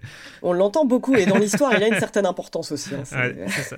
Euh, Patrick, toi, ton, ton ressenti sur ce Tekken 8 bah, bah, En fait, il s'inscrit quand même dans un, comment, dans un, comment dire, un cycle de retour en force du jeu de baston. On revit, un, je trouve, un âge d'or du jeu de combat. On rappelle, on a eu un Street Fighter 6 de d'excellentes tenues, vraiment très complet avec plein de modes et enfin un jeu qui était très solide. Mortal Kombat 1 aussi, euh, qui, a, développé euh, tout son univers, son gameplay avec euh, les personnages alternatifs qui, qui viennent nous soutenir pendant les combats. Et là, on a un Tekken, moi je trouve qui qui fête mais admirablement les 30 ans de la, de la série cette année. C'est les 30 ans de la sortie en arcade du premier. Et il y a une, une, évidence quand tu lances le jeu. Je trouve que c'est aussi peut-être un, fil rouge de ces trois gros morceaux du jeu de combat qui, qui s'alignent. On a vraiment un alignement des planètes avec ces trois, trois titres euh, assez incontournables euh, et qui sont en fait très complémentaires. Je trouve qu'on peut vraiment prendre beaucoup de plaisir avec chacun de ces trois jeux euh, avec des, des gameplays différents. Euh, là, en lançant, je trouve qu'on est dans un pur jeu Tekken, c'est-à-dire vraiment ce côté flamboyant. Euh, c'est un jeu qui crie son amour de l'arcade. Il y, y a, un côté dans, dans, le visuel qui est, mais qui est, je parlais tout à l'heure de, de, diffusion chromatique, c'est incroyable. Il y, a, il y, a, quelque chose d'absolument flamboyant à l'écran.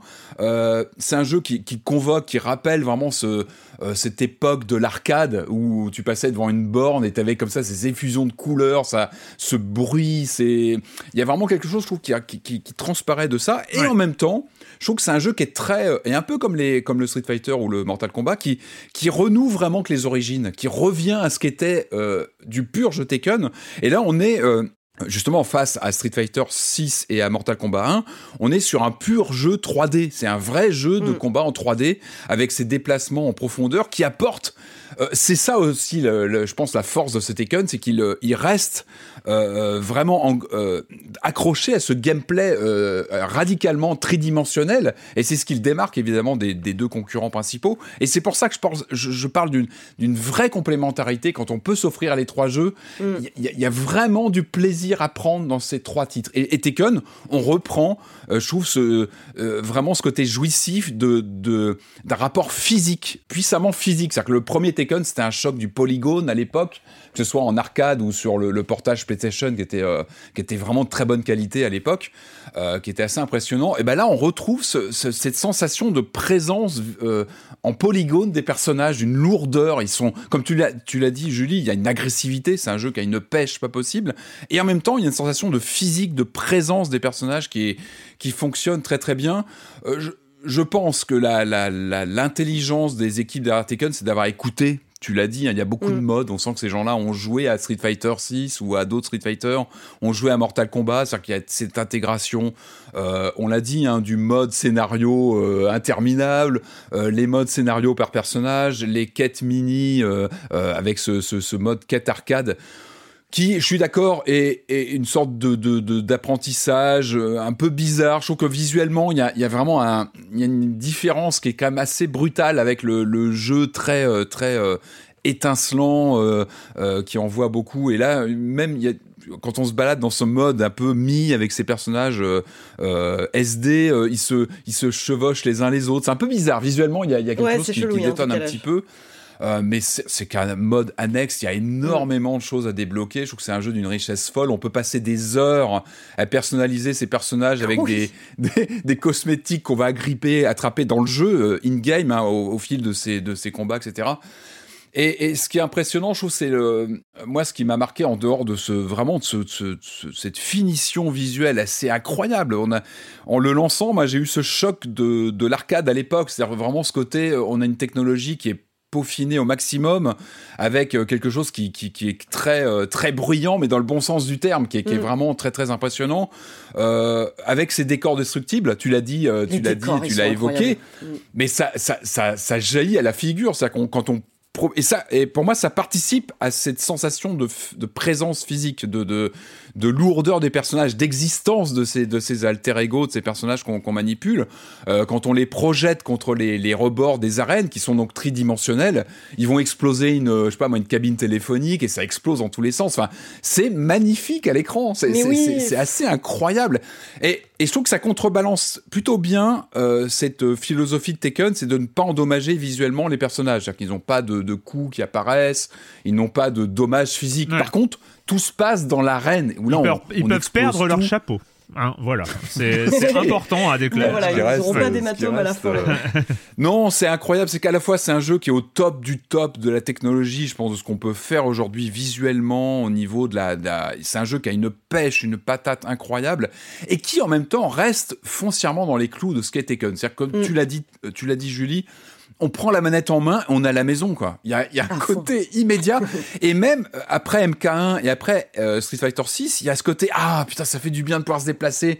Ça apporte tout de suite, immédiatement, et comme tu l'as dit, c'est un jeu à deux niveaux, évidemment, le côté très, euh, très, très facile à prendre en main, et on sait que les joueurs professionnels vont aller très très loin, pousser le, le jeu dans, ses, dans, ses, dans les détails, dans les mécaniques, dans la stratégie.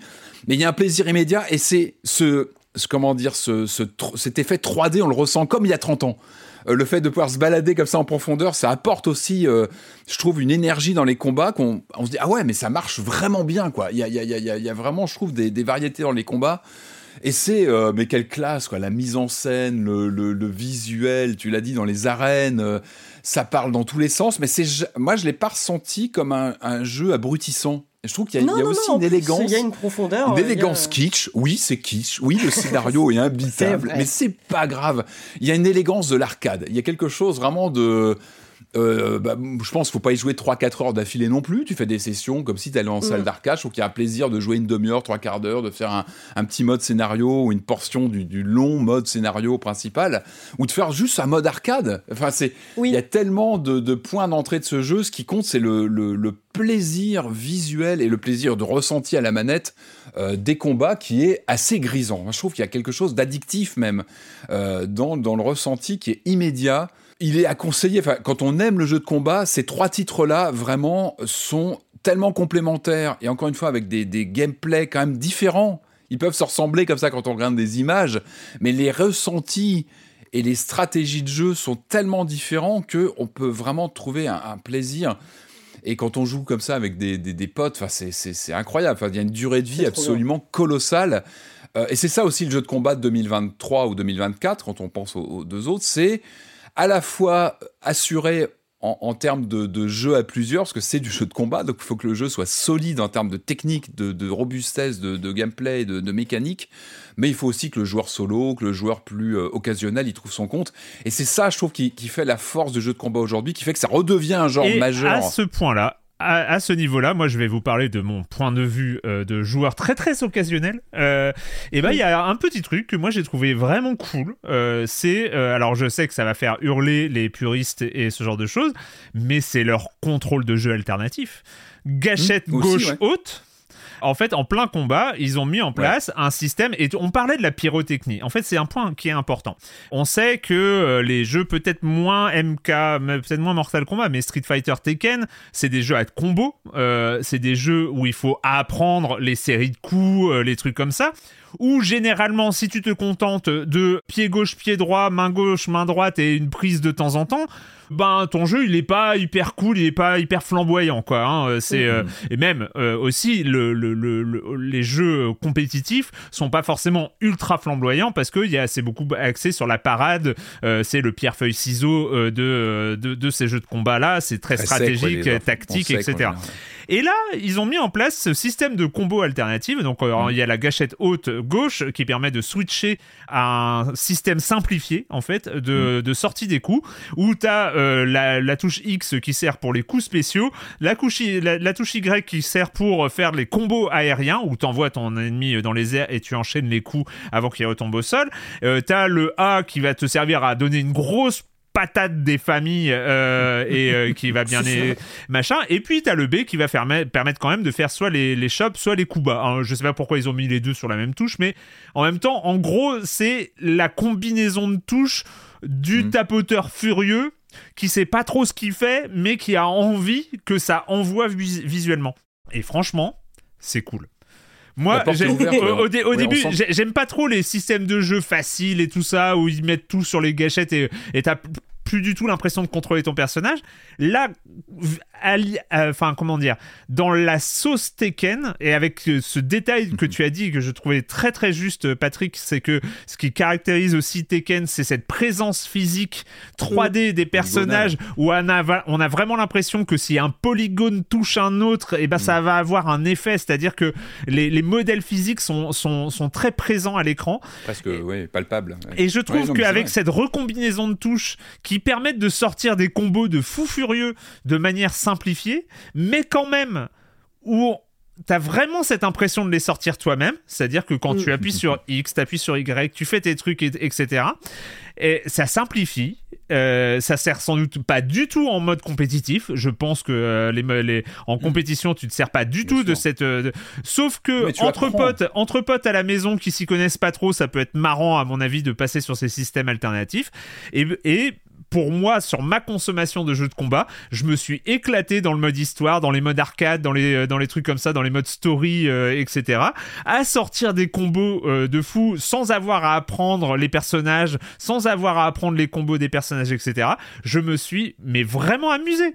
Mais euh, un peu comme je, quand je contrôlais Eddie sur Tekken 3, euh, euh, c'est-à-dire tu Non, fais n'importe quoi et tu fais tes machins Et comme ça ça. Et, et tu retrouves ce truc-là, parce que c'est aussi Non, oui, important pour les joueuses, joueurs un peu comme moi, euh, qui ont- aiment bien les jeux de combat, qui aiment bien que ça pète dans tous les sens, mais qui sont incapables de sortir un, un Et justement, une tu vois, combo dans- Street Fighter, quoi. Dans ce côté physique palpable, va jouer au volet. Tu vois, le côté volet, Oui, t'as complètement Bah, j'ai trouvé, mais j'ai trouvé, ça répondait moins, je trouvais. euh, le- Ah, pff, ah, moi, je Mais peut-être euh, contre un vrai joueur alors, je Ouais. sais pas, mais moi j'ai bien aimé. Enfin, tu, Ouais. tu ressens les coups quand même. Mais c'est vrai, enfin, en tout cas, c'est un des gros trucs de, de Tekken 8, c'est que c'est un jeu ultra accueillant en fait. Ouais. Enfin, Mhm. je, Vraiment. et gratifiant. euh, Et très j'aimerais- beau. Et voilà, j'aimerais m'étendre sur ça. Il ouais, est super beau. Que ce soit les ports de. Steve ou les décors, les environnements, il n'y a, pas énormément de maps, mais les décors sont, sont superbes. Sur la scène, là, quand on est sur la scène. Sur la scène avec cette musique un peu jazzy, tu peux être dans, le subconscient de je ne sais qui. Enfin, t'as euh, Times. Square, enfin Urban Square comme ils l'appellent. T'as plusieurs euh, itérations de Times Square, mais elles sont superbes. C'est ferme avec des alpagas et magnifique, avec un niveau caché dans un temple. Enfin bon, c'est les, les, les environnements sont ultra chouettes. En fait, je mets toujours en alé- aléatoire et à chaque fois, je suis contente, quel que soit l'endroit où j'échoue. Et c'est pas un truc que je peux dire de de tous les jeux de combat. Ouais. Ouais, puis il écarte totalement le côté presque, or cartésien, c'est un grand mot, hein, de, de Mortal Kombat 1 ou même Street Fighter 6, Ouais, ce côté, ce sont des jeux très cartésiens à leur manière. Mais alors là, il y a une folie, mais des fois tu te dis, mais j'ai l'impression de jouer à un remake de Kazumi Ninja en version 3D ultra flamboyante. Ça ne ressemble à rien, ça part dans tous les sens. Par contre, t'en prends plein la tronche tout le temps. Mm. Et le jeu, dès l'accueil, dès que tu le lances, c'est pour ça que je parlais vraiment de ce côté arcade. C'est pas un jeu d'arcade, il sort pas en arcade, pas à ma connaissance. Il y a quasiment plus aujourd'hui de, de, de, de machines d'arcade, malheureusement. Mais c'est un jeu qui a vraiment cette nostalgie de euh, l'écran d'accueil flamboyant, le, le, moindre bouton que t'enclenches, il y a des sons en tous les sens, et il le fait bien. Enfin, pour moi, c'est un jeu qui transporte l'ADN de l'arcade. Enfin, il vient de l'arcade, son vraiment ses racines, son essence viennent de là, et c'est un jeu qui respire, euh, qui respire cette, cette nostalgie de du clinquant, du et en même temps de la précision, parce que c'est un jeu qui est, comme tu le disais, qui est impitoyable, qui est très technique, mm. et, et, je pense qu'il va faire le régal des, bah, des, des pro gamers qui vont s'amuser avec pendant pendant des années, parce qu'on sent qu'il il est, il est impitoyable. Effectivement, dès que tu te frottes euh, à des joueurs en ligne, tu comprends un petit peu ton niveau. et c'est, en même temps, il y a une telle courbe d'apprentissage. Déjà en soi, même un Tekken 1 ou un Tekken 2, pas Tekken 2, ça reste mon préféré de toute la saga parce que c'est les années PlayStation, PlayStation, etc. Tu pouvais y jouer des dizaines d'heures parce que t'apprenais, tu jouais avec tes potes, etc. Mais là, tu décuples ça avec les contenus, avec le, le, les modes solo, tout ce qui a débloqué. Enfin, c'est c'est pharaonique en termes de, de, de, de potentialité de jeu. C'est un, un, énorme classique. Moi, je suis pas loin. Je suis pas prêt de le retirer de mon disque dur. Je sais qu'il va être tout le temps dans un coin de mon disque dur que Pareil. je vais le lancer dès qu'un pote passe. Bah oui, ou... oui, bien sûr, bien sûr. Parce que c'est le jeu d'arcade à la maison. Mais moi, euh, moi euh, très sincèrement, sur les trois grands titres, mmh, euh, mmh. c'est peut-être celui que j'aurais le plus envie euh, de mmh. jouer sur, comme ça euh, sur canapé. Ça, ouais. Sur canapé, ouais, ouais, avec un, un pote, une pote à la maison euh, et tout ça. C'est des plus trois. présentable. Hein. Je trouve que c'est c'est des trois. Euh, c'est des, des trois qui sont sortis. Je trouve que c'est celui que j'aurais le plus envie de, euh, de, de, sortir sur le mode euh, combat canapé. Quoi. Regardez, euh, c'est vraiment euh, le peut-être le plus le côté Mario Kart. Ouais, enfin, ou montrer un peu ce qu'est la technologie aujourd'hui. C'est vrai qu'il est tellement. on a on a des nouvelles de ouais, Soul Calibur ou ils ont arrêté Non, parce que. j'ai hâte aussi quand même. Je, Mais oui, quand même. Non. Et Virtua Fighter et Virtua Fighter et il y en a plein qui sont restés. Ouais, on a enfin bon Virtua Fighter Dead or Alive, je veux dire bon on a on a, Dead or Alive aussi. Ouais, Or Alive, c'est tellement moderne, c'est dans l'air du temps. c'est dans l'air du temps. bon courage. Tekken 8, il est, euh, il est sorti ouais. évidemment sur euh, PC, euh, Xbox et PlayStation. 70 mmh. euros sur PC, 80 euros sur les consoles. Et avec évidemment des modes collector, machin qui coûtent la. Hein, voilà, mais mmh. contentez-vous de la version de base. Il hein, n'y a pas, y a pas de, y a pas déjà de problème. Il y a déjà énormément de choses. On va continuer le programme évidemment, mais comme d'habitude, c'est le moment de la chronique jeu de société de Jérémy Kletskin. Salut Jérémy. Salut Erwan, salut à tous. Lors de mon entretien avec Bruno Catala, je lui ai demandé s'il avait une nouveauté, un jeu dont il voulait nous parler. Et il a brièvement présenté Moon River, un jeu dont il est le co-auteur avec Johan Servet et qui vient de sortir chez Blue Orange. Je me le suis donc procuré, j'y ai joué, je vais vous en parler aujourd'hui. Et là, si vous êtes un petit peu au fait des jeux de société, vous vous dites Blue Orange plus Bruno Catala égale King Domino. Et vous avez, comme d'habitude, raison, Moon River est bien basé sur la mécanique de King Domino. Alors King Domino, sorti en 2016, euh, chroniqué à l'époque par Monsieur Fall, ben, c'est un chef-d'œuvre, oui. Mais il y a déjà eu des expansions et des spin-offs. Il y a eu euh, l'âge des géants, il y a eu Queen Domino, une plus grande boîte. Moi, je connais euh, plein de gens. Il y en a forcément parmi les auditeurs de Silence on joue euh, qui ont acheté King Domino parce qu'il faut acheter King Domino, qui se sont ensuite jetés sur Queen Domino et qui ont été déçus. Et moi, je suis là pour répondre à la question suivante est-ce qu'avec Moon River, ça va être la même? Alors déjà, nouveau thème. Il y a plus de roi, il n'y a plus de reine, là on est au Far West. Chaque joueur reçoit un plateau individuel où est représenté un campement et une rivière et on va construire son ranch de l'autre côté de cette rivière. Et la grande nouveauté c'est qu'on ne va pas jouer des dominos mais des demi-dominos. Ce sont des dominos qui peuvent s'assembler comme des morceaux de puzzle. Il faudra toujours les poser par paire mais avant de les poser on pourra les composer. Et donc pour résumer, on compose et on pose des demi-dominos. Et oui mais je vais la répéter une dernière fois cette phrase parce que je l'adore, elle est courte, elle est cinglante, elle sonne bien, on compose et on pose des demi-dominos. Et comme avec King Domino, elles ont des numéros indiqués sur le verso, on va les mettre dans l'ordre et on va les retourner. Et donc on aura une meilleure place au tour suivant si on a décidé de prendre une tuile moins attractive. Par contre, si on prend la meilleure tuile, on jouera en dernier. Pour le reste, il bah, y a plein de choses. Il y a plus de couronnes, mais il y a des ressources. Il peut y avoir des pépites, il y a des castors, il y a des épis de maïs. Sur d'autres tuiles, on va trouver des vaches. On va avoir des petits pions en bois de vaches qui vont se déplacer d'une tuile à l'autre. Et donc on pourra optimiser ses points, faire évoluer sa stratégie durant la partie. Au centre de la table, il y a aussi le saloon, parce que certaines tuiles ont un emplacement qui nous permet de recruter un associé. Alors déjà, il y a les méchants, il y a le desperado qui va forcer l'échange d'une tuile avec un autre joueur, il y a aussi la voleuse de vaches qui va aller piquer une vache chez un autre joueur. Mais il y a aussi les gentils, il y a la chercheuse d'or, il y a le trappeur et le cultivateur qui vont respectivement vous rapporter des points euh, suivant le nombre de pépites de castor ou de maïs que vous avez sur vos tuiles. À noter qu'en dessous de notre campement, on a un espace tampon puisqu'on ne prend que des demi-dominos, et ben on va les laisser là-bas en attendant de les assembler. Donc on va pouvoir un peu plus planifier que dans King Domino. une fois qu'on aura joué plusieurs fois au jeu, on pourra passer aussi au mode des légendes de l'Ouest, c'est le jeu avancé, il y a quatre scénarios différents. Bon, ça complexifie pas énormément le truc, on va avoir un plateau individuel euh, légèrement différent, et puis on va devoir euh, construire dans un scénario la plus grande forêt, dans l'autre euh, la plus grande ville, avec des fermes les unes à côté des autres. Franchement, c'est sympa, ça améliore un petit peu la rejouabilité. Voilà, et s'il faut vraiment comparer, moi je préfère Moon River à King Domino. Mais si vous n'avez pas King Domino, il faut commencer avec King Domino. Voilà, Moon River, euh, sympa. Bon, ça va pas être mon jeu de l'année, hein, mais je vais le passer à des amis, il va tourner euh, pour jouer en famille, euh, c'est parfait. À partir de 8 ans, de 2 à 4 joueurs pour des parties d'environ 45 minutes. C'est de Bruno Catala et de Johan Servet, illustré par Régis Torres et édité chez Blue Orange. Et je me suis imprimé en 3D des petits châteaux pour King Domino avec des toits de couleur et c'est top. Est-ce que vous aussi vous avez eu des idées d'impression 3D pour upgrader vos jeux, pour améliorer l'expérience? Si oui, alors parlez-en moi dans le Discord, je suis intéressé. Mon imprimante 3D est au repos depuis que j'ai fini d'imprimer mon Proton Pack en grandeur nature et donc je suis maintenant ouvert aux suggestions. Bye bye. Proton Pack, Proton Pack en grandeur nature, je valide amplement.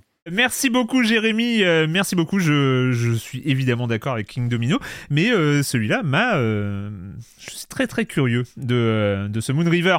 merci beaucoup, à la semaine prochaine, comme d'habitude, je vous signale que vous avez, pouvez retrouver toutes les chroniques jeux de société de Jérémy on doit se rapprocher petit à petit des 200 chroniques jeux de société quand même. Sur le flux de podcasts dédié, euh, Silence en joue, la chronique jeux de société. On se retrouve bien sûr la semaine prochaine. Euh, bah, pour le jeu suivant, écoutez, je pense, je pense, et euh, que si à une question de bande-annonce, il était posé la question, selon vous, quel est le personnage de jeu vidéo le plus gentil? Forcément, on serait obligé de répondre Ishiban Kazuga. On va parler de Like a Dragon Infinite Wells.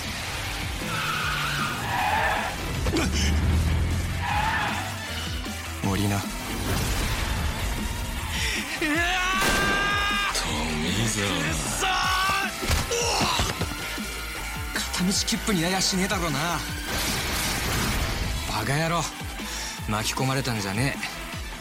片道切符にややしねえだろうなバカ野郎巻き込まれたんじゃねえ Like a Dragon Infinite Wells, on va à Hawaï. Enfin, on y va. On n'y va pas tout de suite. Il faut commencer le jeu. Il faut, il faut faire l'équivalent de trois runs de Elden Ring avant d'y arriver. Mais on y arrive. On y arrive. Euh, parce que cette nouvelle euh, apparition de Ishiban Kazuga après le premier euh, Like a Dragon, eh bien, nous emmène à Hawaï. Marius, tu avais, tu avais beaucoup apprécié euh, la première Ishiban Kazuga, la version euh, RPG euh, tour par tour, combat tour par tour de la série des Yakuza, qui changeait un peu de dénomination à, l'occasion de, de cet épisode-là. Et donc le, retour, ce deuxième épisode, qu'est-ce que tu en as pensé? Ouais, bah comme tu dis, j'étais tombé amoureux. Enfin, Yakuza, c'est un truc que j'ai jamais, enfin que j'ai toujours trouvé sympa sans, sans, vraiment tomber amoureux de la série avant Like Dragon en 2020 parce que déjà c'était moins, enfin, Yakuza, déjà le fait de changer du beat'em all euh, au JRPG, je trouvais ça super. Et c'est, je pense que c'est là que j'ai vraiment compris l'esprit du truc, euh, le, côté euh, tellement gros que, que, tout devient normal, beau, et, et, merveilleux, et pas juste dispersé et et un peu what the fuck quoi. Cet épisode reprend scénaristiquement vraiment là où l'autre s'était arrêté. En gros, il y a eu une grande dissolution dans le monde des Yakuza. Euh, les grandes familles se sont plus ou moins effondrées. Et on retrouve Ichiban euh, chez Hello Works, donc son pôle emploi euh, où il travaille, et où ce, ce, ce, texte Yakuza incroyablement gentil s'efforce pour trouver du boulot aux autres Yakuza qui, avec l'effondrement des grandes maisons, se retrouvent au chômage. Sauf qu'au Japon, il y a la loi des 5 ans qui, qui, une espèce de zone tampon dans laquelle ils ont le droit de rien faire. Et, et c'est très compliqué, et c'est encore plus compliqué quand Ichiban se fait virer, euh, parce que il découvre qu'en gros, il est victime d'une espèce de campagne de, de, de désinformation lancée par un VTuber. Euh, de fake news. de fake news euh, qui, qui, qui fait tomber lui, mais aussi ses copains et euh, et du coup, il va, il est obligé de, de, de bah, il vit de pas grand chose. Il a une déception amoureuse. Euh, et puis, quand on lui dit, mais euh, dis donc, euh, faudrait que t'ailles à, à, à Hawaï parce que euh, il se passe quelque chose de très important là-bas pour toi. On vous laisse. On la dit pas du coup ça. Oui, on dit pas pourquoi. Non, c'est pas- c'est pas hyper, le- enfin, C'est pas hyper. C'est ouais. pas un gros spoiler, hein, parce qu'on l'apprend très vite, mais bon, voilà. Et du coup, on finit par se rendre euh, après quelques heures de, de, de cinématique, parce qu'il faut bien reconnaître que le début, on fait pas grand-chose. Vous avez pas pourquoi J'ai fait. Je pense que c'est une de mes pires erreurs. J'ai fait le, le début de Yakuza en stream. Oh là Ah oui, bah, non, bah, Mais genre, la, la pire idée. La pire idée. J'ai fait déjà. Les combats du début sont un peu des, des- voilà, c'est c'est très simple. Enfin voilà, c'est des formalités. J'ai fait trois combats en deux heures. C'est c'est- c'était mais oui, oui. terrifiant, terrifiant. Ouais, c'est un peu le problème de la série aussi, c'est que enfin, le- précédent, ça se passait quand même plus vite. Il y avait beaucoup Ouais. plus d'éléments qui arrivaient. Là, c'est vrai qu'il faut, faut, faut pas être pressé, quoi. Ouais. Et puis, globalement, même une fois qu'on est à, qu'on est à Hawaï, il y a tout un temps de chauffe pour que le jeu se lance, qui est quand même assez, assez laborieux. Je trouve que le début est un peu douloureux dans le sens où, bah, on est très passif. Euh, les premiers combats sont, du, sont vraiment des formalités.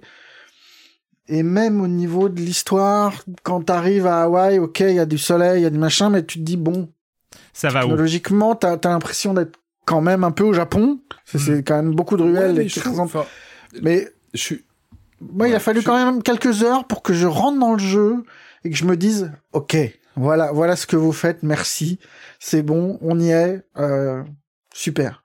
Mais il y a quand même un petit truc, c'est moins bien amené que le précédent, quoi. Hmm. Le précédent, il y avait tout de suite. Ah un bah, côté, le, euh, le précédent, c'était quasiment la genèse du personnage. Enfin, il renaissait. euh, Ouais, il mais très vite, tu te retrouvais au milieu euh. des SDF avec Ouais, des potes pas bien possibles. T'avais ce truc de, enfin, la grande idée de, de, de, de, de cette série, entre guillemets, de cette sous-série des, des Like a Dragon, euh, autour de d'Ishiban, c'est, euh, qu'il est fou, en fait. C'est, on joue Mm. Don Quichotte. C'est un, c'est un, Ouais, ouais, il est- un personnage ouais, incroyablement gentil, incroyablement débile et innocent. Et tous les combats qu'on fait se passent dans sa tête où il s'imagine des trucs over the top, Bah, très jeu de rôle. euh, très jeu de rôle, Dragon très, Quest. euh, Dragon Quest. voilà, Dragon et, Quest, et c'est, et c'est extrêmement drôle et touchant en fait. Un Et je trouve que ça met un peu, et autant ce, ce côté grand naïf imbécile euh, était super touchant très vite dans le précédent, là il faut un peu de temps pour que ça se, ça se remette, euh, ça se remette en place, et en même et quand il y est, c'est vraiment formidable. Enfin il y a, je trouve qu'il y a une énergie et, enfin tu disais ouais c'est cette gentillesse démesurée qui est pas habituelle en fait dans le jeu Non. vidéo, qui est pas habituelle dans ce qui a longtemps été euh, présenté comme euh, une espèce de GTA japonais fauché mais foufou. Ou Shenmue, hein. Ouais, Enfin, il y avait plus à parenté Shenmue en général. Enfin, on l'assimile Ouais, ouais, plus ouais. à. Tu vois, la, la tradition Shenmue chez Sega. et je trouve qu'ils ont trouvé un ton qui est, qui est formidable en fait. Enfin, très vite, tu, tu, tu retrouves, enfin très vite non, mais tu retrouves cette Très espèce vite. de... Ouais, non mais très vite.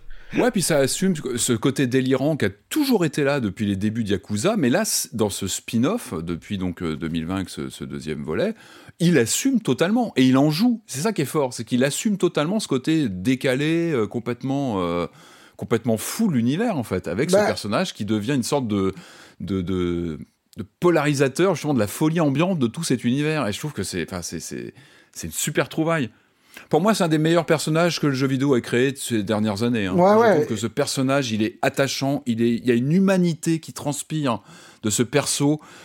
et même, bon, je te, je te, laisse reprendre la parole, mais moi, il y a des moments qui m'ont vraiment touché, et je trouve qu'il a, il a une façon d'aborder les autres personnages, ce qu'ils pourraient n'être que des PNJ que tu croises, qui vont, qui vont rejoindre ton équipe, et là, chaque perso que tu croises, il y a une épaisseur, il y a ce il y a ce Ishiban qui leur tend la main, enfin il tend la main à certains personnages, et je trouve qu'il y a des retournements de situation.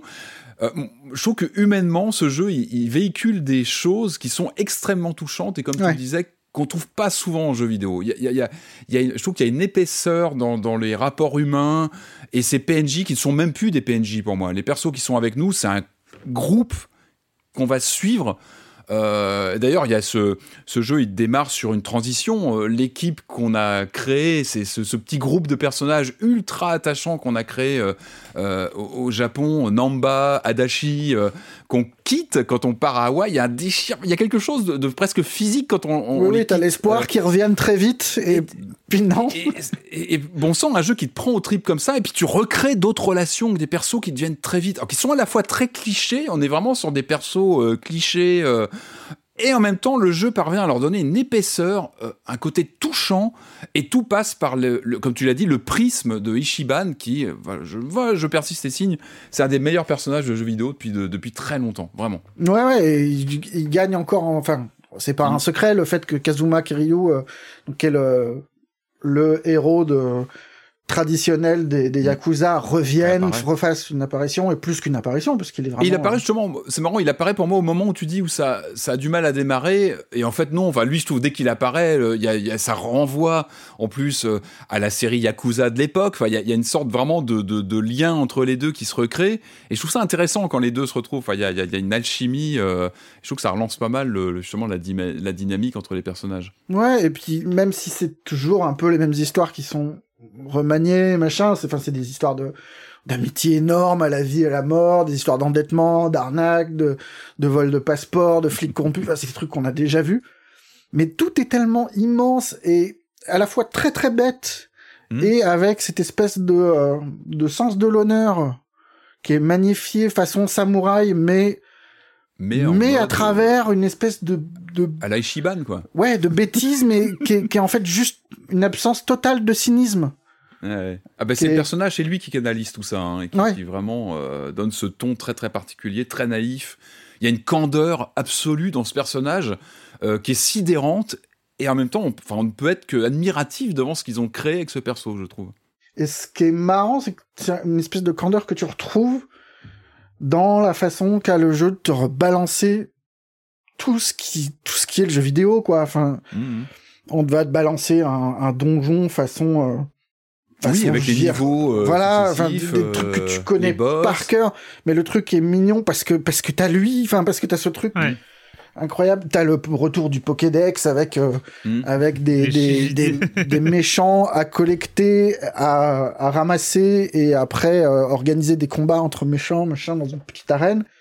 Et moi j'ai joué une quinzaine d'heures et je me suis arrêté sur un éclat de rire quand j'ai compris parce que après une fin de chapitre vraiment, on est sur le deuxième ou troisième chapitre qui se passe dans Hawaï où il se hmm. passe des, des événements importants, machin. Et puis t'as une rupture de ton, tu comprends pas, t'es balancé sur une autre île, t'as deux mascottes complètement grotesques qui sont autour de toi, une espèce de type bizarre, et tu comprends pas bien ce que le jeu veut te faire faire. Et puis tu te retrouves à faire un mini-jeu nul où il s'agit de taper sur des, des poubelles avant qu'on t'envoie taper sur des arbres et sur des pierres et d'un coup tu comprends qu'en fait t'es en train de jouer à Animal Crossing et là, mais, mais t'as une, et c'est, mais c'est à la fois nul et brillant. Enfin, c'est merveilleux. Enfin. Il assimile énormément de pans de jeux vidéo, en fait, ce titre. C'est ça qui est, qui est, assez impressionnant. C'est comment il convoque énormément de motifs, de, de. Alors, il y a les mini-jeux, hein, j'en ai encore parlé il y a pas très longtemps, hein, sur le, le, le, titre un peu de transition, il y a, il y a quelques semaines, euh, avec ses bornes d'arcade. On a ça aussi, mais il n'y a pas que ça. Euh, ce qui est fou, il faut peut-être le souligner, je crois qu'il c'est le troisième jeu à avoir 40 euh, sur 40 euh, chez Famitsu. Enfin, il a, est, il est brillamment reçu partout ce jeu et à, raison. Je trouve qu'il y a une, il y a une, comment dire, il y a une, il y a un foisonnement de contenu. Déjà, il est beau. Il faut aussi souligner, on vient de parler de Tekken, on est sur un retour, je trouve, du jeu vidéo japonais euh, qu'on a souvent pointé comme euh, notamment sur certaines générations de machines où le jeu japonais avait du mal à suivre les canons euh, des jeux occidentaux. C'est terminé ça. Et là, je trouve qu'on a deux exemples cette semaine avec Tekken et, ce titre-là de jeux qui sont magnifiques visuellement, euh, qui, qui lorgnent à la fois vers du, du photoréalisme, vers des codes de photoréalisme, et qui en même temps infusent une fantaisie à chaque plan quasiment. Et je trouve que le jeu en joue très très bien avec à la fois ce côté euh, tu l'as dit, il y a un petit côté un peu GTA-like dans un Hawaï reconstitué presque photoréaliste, et en même temps il y a cette folie euh, visuelle avec ces, ces, mimiques, ces gimmicks de jeux vidéo qui apparaissent lors des combats notamment, avec euh, cette vision qu'on a via les yeux de Ishiban, avec ce, ce, ce cette fantaisie qui s'incruste dans le photoréalisme, et je trouve que ça fait un choc comme ça de de direction artistique qui finalement fonctionne très bien. Il y a une sorte Ouais, comme ça de moi, fusion. Tu dis qu'il est Euh, beau, moi je trouve qu'il est inégal. Il y a des, quand même des moments où tu te dis, c'est pas au niveau des, des blockbusters coloré. américains Tu et machin. du soleil, Mais, voilà, ce qui fait formidablement bien, c'est, c'est Le- confronter une, euh, des exigences de photoréalisme Hmm. À une espèce Ah, de ah, mais des délire mais des de gameplay. mais de, mais de, Mais d'en- de la collectionnite, on en parle de la, collection- de la collectionnite? Moi, j'ai un problème avec ces, les caisses à ouvrir. Il y en a partout. Il y en a 15 dans chaque rue. Et j'arrête pas de passer mon temps. C'est pas beau à jouer. Je pense que mes parties, mes parties sont pas belles à voir parce que je cours dans tous les sens. Je saute partout. J'attrape les caisses. Il y a des caisses partout. Il y a des valises partout. Ça ressemble à rien. C'est ça qui est fou. C'est qu'on est à la fois dans une sorte de quête de photoréalisme. Et ça a toujours été dans Yakuza. Mais là, sur celui-ci, je trouve qu'on est vraiment à un pic de, de, de tentatives d'aller vers du photoréalisme. Et c'est vrai qu'Hawaï s'y prête bien parce que c'est joli, c'est coloré, on a le ciel bleu, on a les palmiers. Et en même temps, il y a cette folie de rappel qu'on est dans un pur jeu vidéo avec l'interface qui vient parfois s'incruster. Et c'est très bien fichu, je trouve, ce côté. euh, Monde ouvert, avec rappel qu'on est quand même sur du JRPG, avec les combats qui s'enclenchent en, en tour par tour, mais tout reste toujours très dynamique. oui, c'est un tour par tour beau. ultra dynamisé avec euh, un, C'est un ultra jeu de dynamique, c'est- tempo de, de très arcade et c'est très agréable. Et j'ai envie de dire que même si on n'est pas un fanat de jeux de, jeux de, de, de RPG tour par tour, c'est tellement flamboyant, c'est tellement impressionnant, c'est tellement arcade dans l'esprit qu'il y a des voyants partout. C'est c'est beau à regarder. Enfin, genre, il y, a- il y a vraiment les combats sont très dynamiques. C'est T'oublies, vraiment jamais que t'es dans un jeu vidéo, puisque ah bah non, il y a des, y a des gangs de, de, de, de, de gangsters, de, machin, tout- tous les 10 mètres. partout. Enfin, c'est grotesque. Et, ce qui est fou, c'est pour moi, c'est vraiment. Je, crois que je l'avais, je l'avais cité lors du, lorsqu'on avait parlé du Yakuza précédent il y a quelques quelques semaines. Pour moi, ce sont vraiment des jeux qui encapsulent ce qu'est Sega. C'est-à-dire qu'on est vraiment dans une philosophie de l'arcade avec tout ce qui est euh, euh, côté clinquant, un peu à la Tekken. Hein. On est vraiment sur deux jeux qui ne se ressemblent pas, mais en même temps qui ont des qui ont des points communs. Il y a une nostalgie de l'arcade. Et là, c'est Sega qui parle de Sega. Donc il y a ce jeu d'aventure dantesque, très cinématographique. Il y a vraiment une approche, une volonté de cadrage et de de- d'ambiance cinéma et qui en même temps intègre les codes. euh, je pensais à Crazy Eats, ce qui est, un Crazy Taxi complètement maboule où on va livrer, on va livrer de la nourriture. Mais c'est du Crazy Taxi dans le texte. En fait, c'est qu'on a vraiment euh, les mimiques des personnages, qu'on a, on a les presque les, les les les PNJ qui nous attendent comme dans Crazy Taxi. Et quand tu joues à ça, tu dis mais c'est mais c'est génial. C'est c'est du Sega qui convoque ses propres schémas. Euh, je parle pas de toutes les bornes d'arcade. hein. On a du Virtua Fighter 3, on a du euh, Sega Bass Fishing intégré, du Spike Out. On a tout le lore de, de l'arcade de, de Sega, mais même, je disais, ces, ces objets récupérés, on a ça, on a ce, côté euh, euh, JRPG qui est très dynamique et qui est très plaisant à jouer. Moi, ce que je retiens vraiment, c'est c'est euh, l'histoire. Bah, c'est vraiment ce qui me tient dans ce jeu. Moi, j'ai une dizaine d'heures, donc je suis très loin de l'avoir fini. Vraiment, j'ai commencé à peine à gratter vraiment le le, cœur du jeu et cette carte de Hawaï et tout ce qui s'y passe. Euh, c'est que oui, je suis d'accord, il y a des baisses de rythme. On a un début, moi je m'attendais à lancer le jeu et à Hawaï immédiatement. Bah, c'est pas le cas, effectivement. On a peut-être 5-6 heures, 5 heures, peut-être 5 heures à peu Ouais. près. Ça dépend du temps qu'on va passer aussi à faire de la collectionnite. Malheureusement, moi j'ai cette, euh, ce, ce, ce, ce, ce, pan, euh, ce pendant euh, collectionnite qui m'a agrippe et le jeu me tient avec ça. Il, il en joue d'ailleurs. Il y a un côté sucrerie à récupérer des milliards de trucs que tu vas encaisser et que bon bref. Non, c'est les personnages, mais les personnages, je trouve qu'il y, a une force dans l'écriture. Ça paraît fou de dire ça sur un jeu qui est quand même si clinquant et si. Euh, euh, euh, comment dire, ultra démonstratif, mais non, il y a, cette écriture, ce personnage qui est ultra attachant, et, plus que lui, ce sont vraiment moi les, les, personnages secondaires qui gravitent autour du héros, qui je trouve attachant, la façon dont lui les voit autrement et nous montre des personnages qu'on peut voir comme un ennemi au début, et il montre euh, bah, que chaque personne qu'on croise, d'ailleurs chaque personne a un nom, je crois tous les personnages qu'on croise, même, même, les, même les, voyous, euh, les voyous, euh, ils ont toujours un, un nom. Et ça, il y a un côté, euh, alors ça qui est aussi un, un côté euh, téléphone, un peu à la Watch Dogs, où chaque personne qu'on va croiser, on peut, on peut en faire un ami, on va avoir un petit sur lui. C'est ce qu'avait un, peu, un peu gratté Watch Dogs, mais là c'est très friendly. non, ce que je veux dire, c'est que surtout ces, ces, ces, figures de personnages secondaires qui sont là, qu'on convoque visuellement lors des combats, ils, sont, ils viennent nous aider. Il y a des personnages aussi, des sorte de sidekick qu'on peut appeler en renfort. Donc il y a beaucoup de figures comme ça, mais il y a une il y a vraiment une, une présence et une, je trouve une force dans l'écriture. Moi, c'est vraiment ce que je remarque en dehors du plaisir de jeu qui est immédiat, qui est visuel, qui est, il, y a une, il y a une générosité dans les effets et ça reste toujours très beau, très attrayant. Le, moi, je trouve que l'histoire nous prend on va pas tout dire, Moi, mais il part à Hawaï pour étonné, une. étonné par la façon, encore une fois, bah, qu'ils ont réussi on est embarqué, à, quoi. à embarquer avec. Euh, je vais pas mentir, j'ai eu une petite phase de doute au début parce que c'est vrai qu'il faut se remettre. Ouais, pareil, il faut ouais. se remettre un peu dans la. Il faut se remettre dans le personnage d'Ishiban qui est, qui est qui est très original et il y a, y a, ce truc qui fonctionne. Je n'ai pas répété ce que vous avez dit et, et, je trouve que le personnage est extraordinaire. C'est que mmh. euh, la mise en place narrative du personnage, je la trouve vraiment sympa parce que il est euh, totalement naïf. Mmh. C'est un enfant.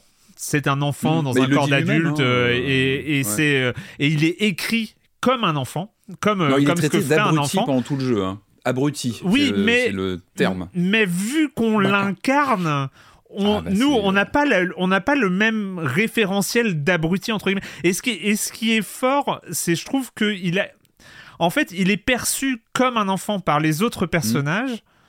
C'est-à-dire qu'il est perçu différent aussi. Il est différent par euh, les, les, autres personnages, sauf qu'il arrive par son innocence, par sa gentillesse, mmh. par, euh, par le, le, son absence totale de, de, cynisme et de sarcasme, qui est une originalité folle, parce que tout, tout le mmh. monde est cynique, tout le monde est sarcastique euh, aujourd'hui, il arrive à convaincre Ouais, les gens qui l'entourent, ah, oui, il a une force, qui, il y a une force qui acceptent, oui. il est désarmant dans, dans, sa bêtise et dans, oui, son, dans et sa qui est sincérité. Quoi. Et il y a, il y a, euh, il y a de l'amour aussi.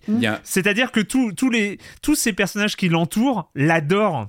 C'est-à-dire, euh, il y a un prisme. En fait, il y a un prisme sur le monde. En fait. et, et, je trouve ça, en fait, c'est quelque chose. Ça reste drôle, ça reste totalement absurde, ah ça reste, non, ça reste à mourir de rire à, à plein de moments. Mais il y a plus, que, ça. ça. Il y, a... il y a plus que ça. Et je crois que c'est Kiryu qui lui dit à un moment, toi, tu as une capacité à voir les gens très particulière et à détecter les bons coéquipiers. Alors c'est dit de façon un peu plate, et il y a beaucoup de répliques qui sont très plates, et en même temps, je trouve que les messages qui passent sont, sont assez extraordinaires, vraiment. Enfin, moi j'ai adoré, enfin le son rapport avec Psycho au début, euh, où il se prend, on va pas tout dévoiler, mais la façon dont il, essaie de flirter avec elle et il se prend un mur de réalité. Mais c'est très bien écrit, je trouve.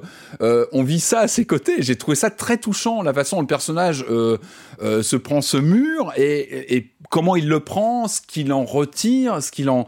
Et j'ai trouvé ça extrêmement bien écrit. Et encore une fois, voir le monde par le prisme d'un personnage, il y a quand même assez peu de jeux qui arrivent à, tordre la réalité de cette façon, que ce soit visuellement avec tout ce, on le disait, ce cachet arcade, ces qu'on est tout le temps dans un jeu vidéo, et en même temps, il y a beaucoup plus que ça. Il y a l'écriture, il y a ce, ce, ce, ce, personnage attachant, et ces personnages secondaires très bien écrits, mais ils sont très bien écrits parce qu'ils sont vus par son prisme à lui, oui, tout qui leur donne de l'importance, qui s'intéresse si à eux, le truc, et oui, qui si leur retires, demande oui, d'où ils viennent à chaque fois. Il leur demande d'où ils viennent. On apprend leur histoire, qui est souvent une histoire malade ou une histoire compliquée. Ils ont tous eu des trajectoires c'est aussi un jeu d'outsiders, et ça on l'avait déjà dit il y a 2-3 ans sur le premier, c'est un jeu de, de, personnages cassés qui ont des, des trajectoires compliquées, on débute dans le, dans le premier à l'époque, on débutait dans la rue, c'était très touchant la façon dont ils se rapprochaient de, de SDF, ouais. et on en retrouve certains au début du jeu, et j'ai beaucoup aimé, alors je suis d'accord, le début est lent, on n'est pas sous les palmiers tout de suite, mais j'ai trouvé ça brillant, le fait d'avoir une sorte de presque de pré-générique long mais qui nous rattache à ce, à ce premier volet qu'on va vraiment conseiller de faire avant. Je pense que c'est important d'avoir les bases d'où vient ce personnage, euh, parce que ça donne aussi peut-être plus d'épaisseur au personnage, euh, au Ah, protagoniste Je, trouve va qu'ils le- remettent en place parce que moi j'avoue que j'avais peu, en peu de donc, euh, peu de souvenirs. C'est un jeu autonome, bien sûr. Et, mais je et pense que- juste, euh, pour, pour finir sur, sur le, le truc narratif, je trouve que c'est toujours intéressant. En fait, vu de l'extérieur, ça reste quand même un personnage masculin, euh, balèze, euh, combattant, euh, violent, euh, parce que il- non, non, mais loin, hein. non, mais violent et, et, et baraqué, ultra baraqué. Enfin, tu vois. Et et en fait, dans son écriture, il démonte tous les codes de la virilité. Euh, C'est-à-dire ces codes qui sont adorés euh, du jeu vidéo, euh, s'imposer par le physique, par la violence, par l'autorité, par le cynisme, par le truc comme ça. Il va à l'encontre de tous Ah les bah. codes de la masculinité dans l'écriture. Parce que Dès on reste, débuts, on hein, reste oui, sur, on- ouais, dès le début, et on reste sur les codes de l'enfance, sur les codes de Mm. la bienveillance, de la, de la gentillesse, euh, de l'absence de cynisme L'amitié, hein, l'amitié, l'amour et ce genre de choses. Et c'est toujours, c'est vachement intéressant de de voir qu'il y a une ils ont vraiment réussi en termes d'écriture. Et c'est là où encore une fois j'ai réussi à être vraiment surpris parce que il y a ce côté over the top de Yakuza tout le temps tout le temps tout le temps qui sont dans l'excès. Et et il y a ce, ce cette alchimie qu'ils ont réussi de mélanger l'excès total et la subtilité qui de euh, l'écriture en fond. il ouais. y a un équilibre Euh, qui est fou qui, qui est fou qui est, qui- qui est fou, puis un scénario qui nous prend. Enfin, je trouve que Ouais, voilà, ouais. il y a des enjeux importants pour ce personnage qui peuvent lui changer sa vie, en tout cas justifier euh, une partie de son de son passé, mieux comprendre. Il est aussi dans une quête euh, une quête existentielle quasiment. C'est un personnage qui se cherche. Il se cherche euh, en lui-même, mais aussi via ses amis qui l'aident. Moi, je trouve très touchant vraiment ce trio au début, euh, avec tout ce qu'ils ont vécu dans le premier. Ils ont réussi à presque avoir une sorte de situation. On commence, on les retrouve dans une situation un peu où ils ont réussi à, à se créer un- une normalité, alors que ce sont des persos outsiders. Et puis tout s'effondre très vite. Mais l'amitié ne, ne bouge jamais. Enfin, on sent qu'ils sont toujours là les uns pour les autres. Et, et encore une fois, il y a rarement des jeux qui ont pu créer ça. Et c'est marrant parce qu'il reprend les codes du JRPG classique, hein, les bandes de 3-4 personnages qui se retrouvent lors des combats, qui vont, qui vont se parler euh, lors des, des déambulations. Euh, mais il, le- il booste tout ça vraiment sur le côté humain. Je trouve qu'il reprend Ouais. des motifs du JRPG très classique. hein. On retrouve vraiment des canevas euh, lors des échanges, lors des combats. Tout ça est très classique avec le, le tour par tour évidemment et toutes ces mécaniques. Mais il, il apporte vraiment une patine très particulière. Et moi, je suis assez fasciné par cette série hein, qui est quand même tentaculaire. hein. Les Yakuza, euh, les Judgment aussi, qui sont plus portés enquête, euh, etc. avec d'autres personnages.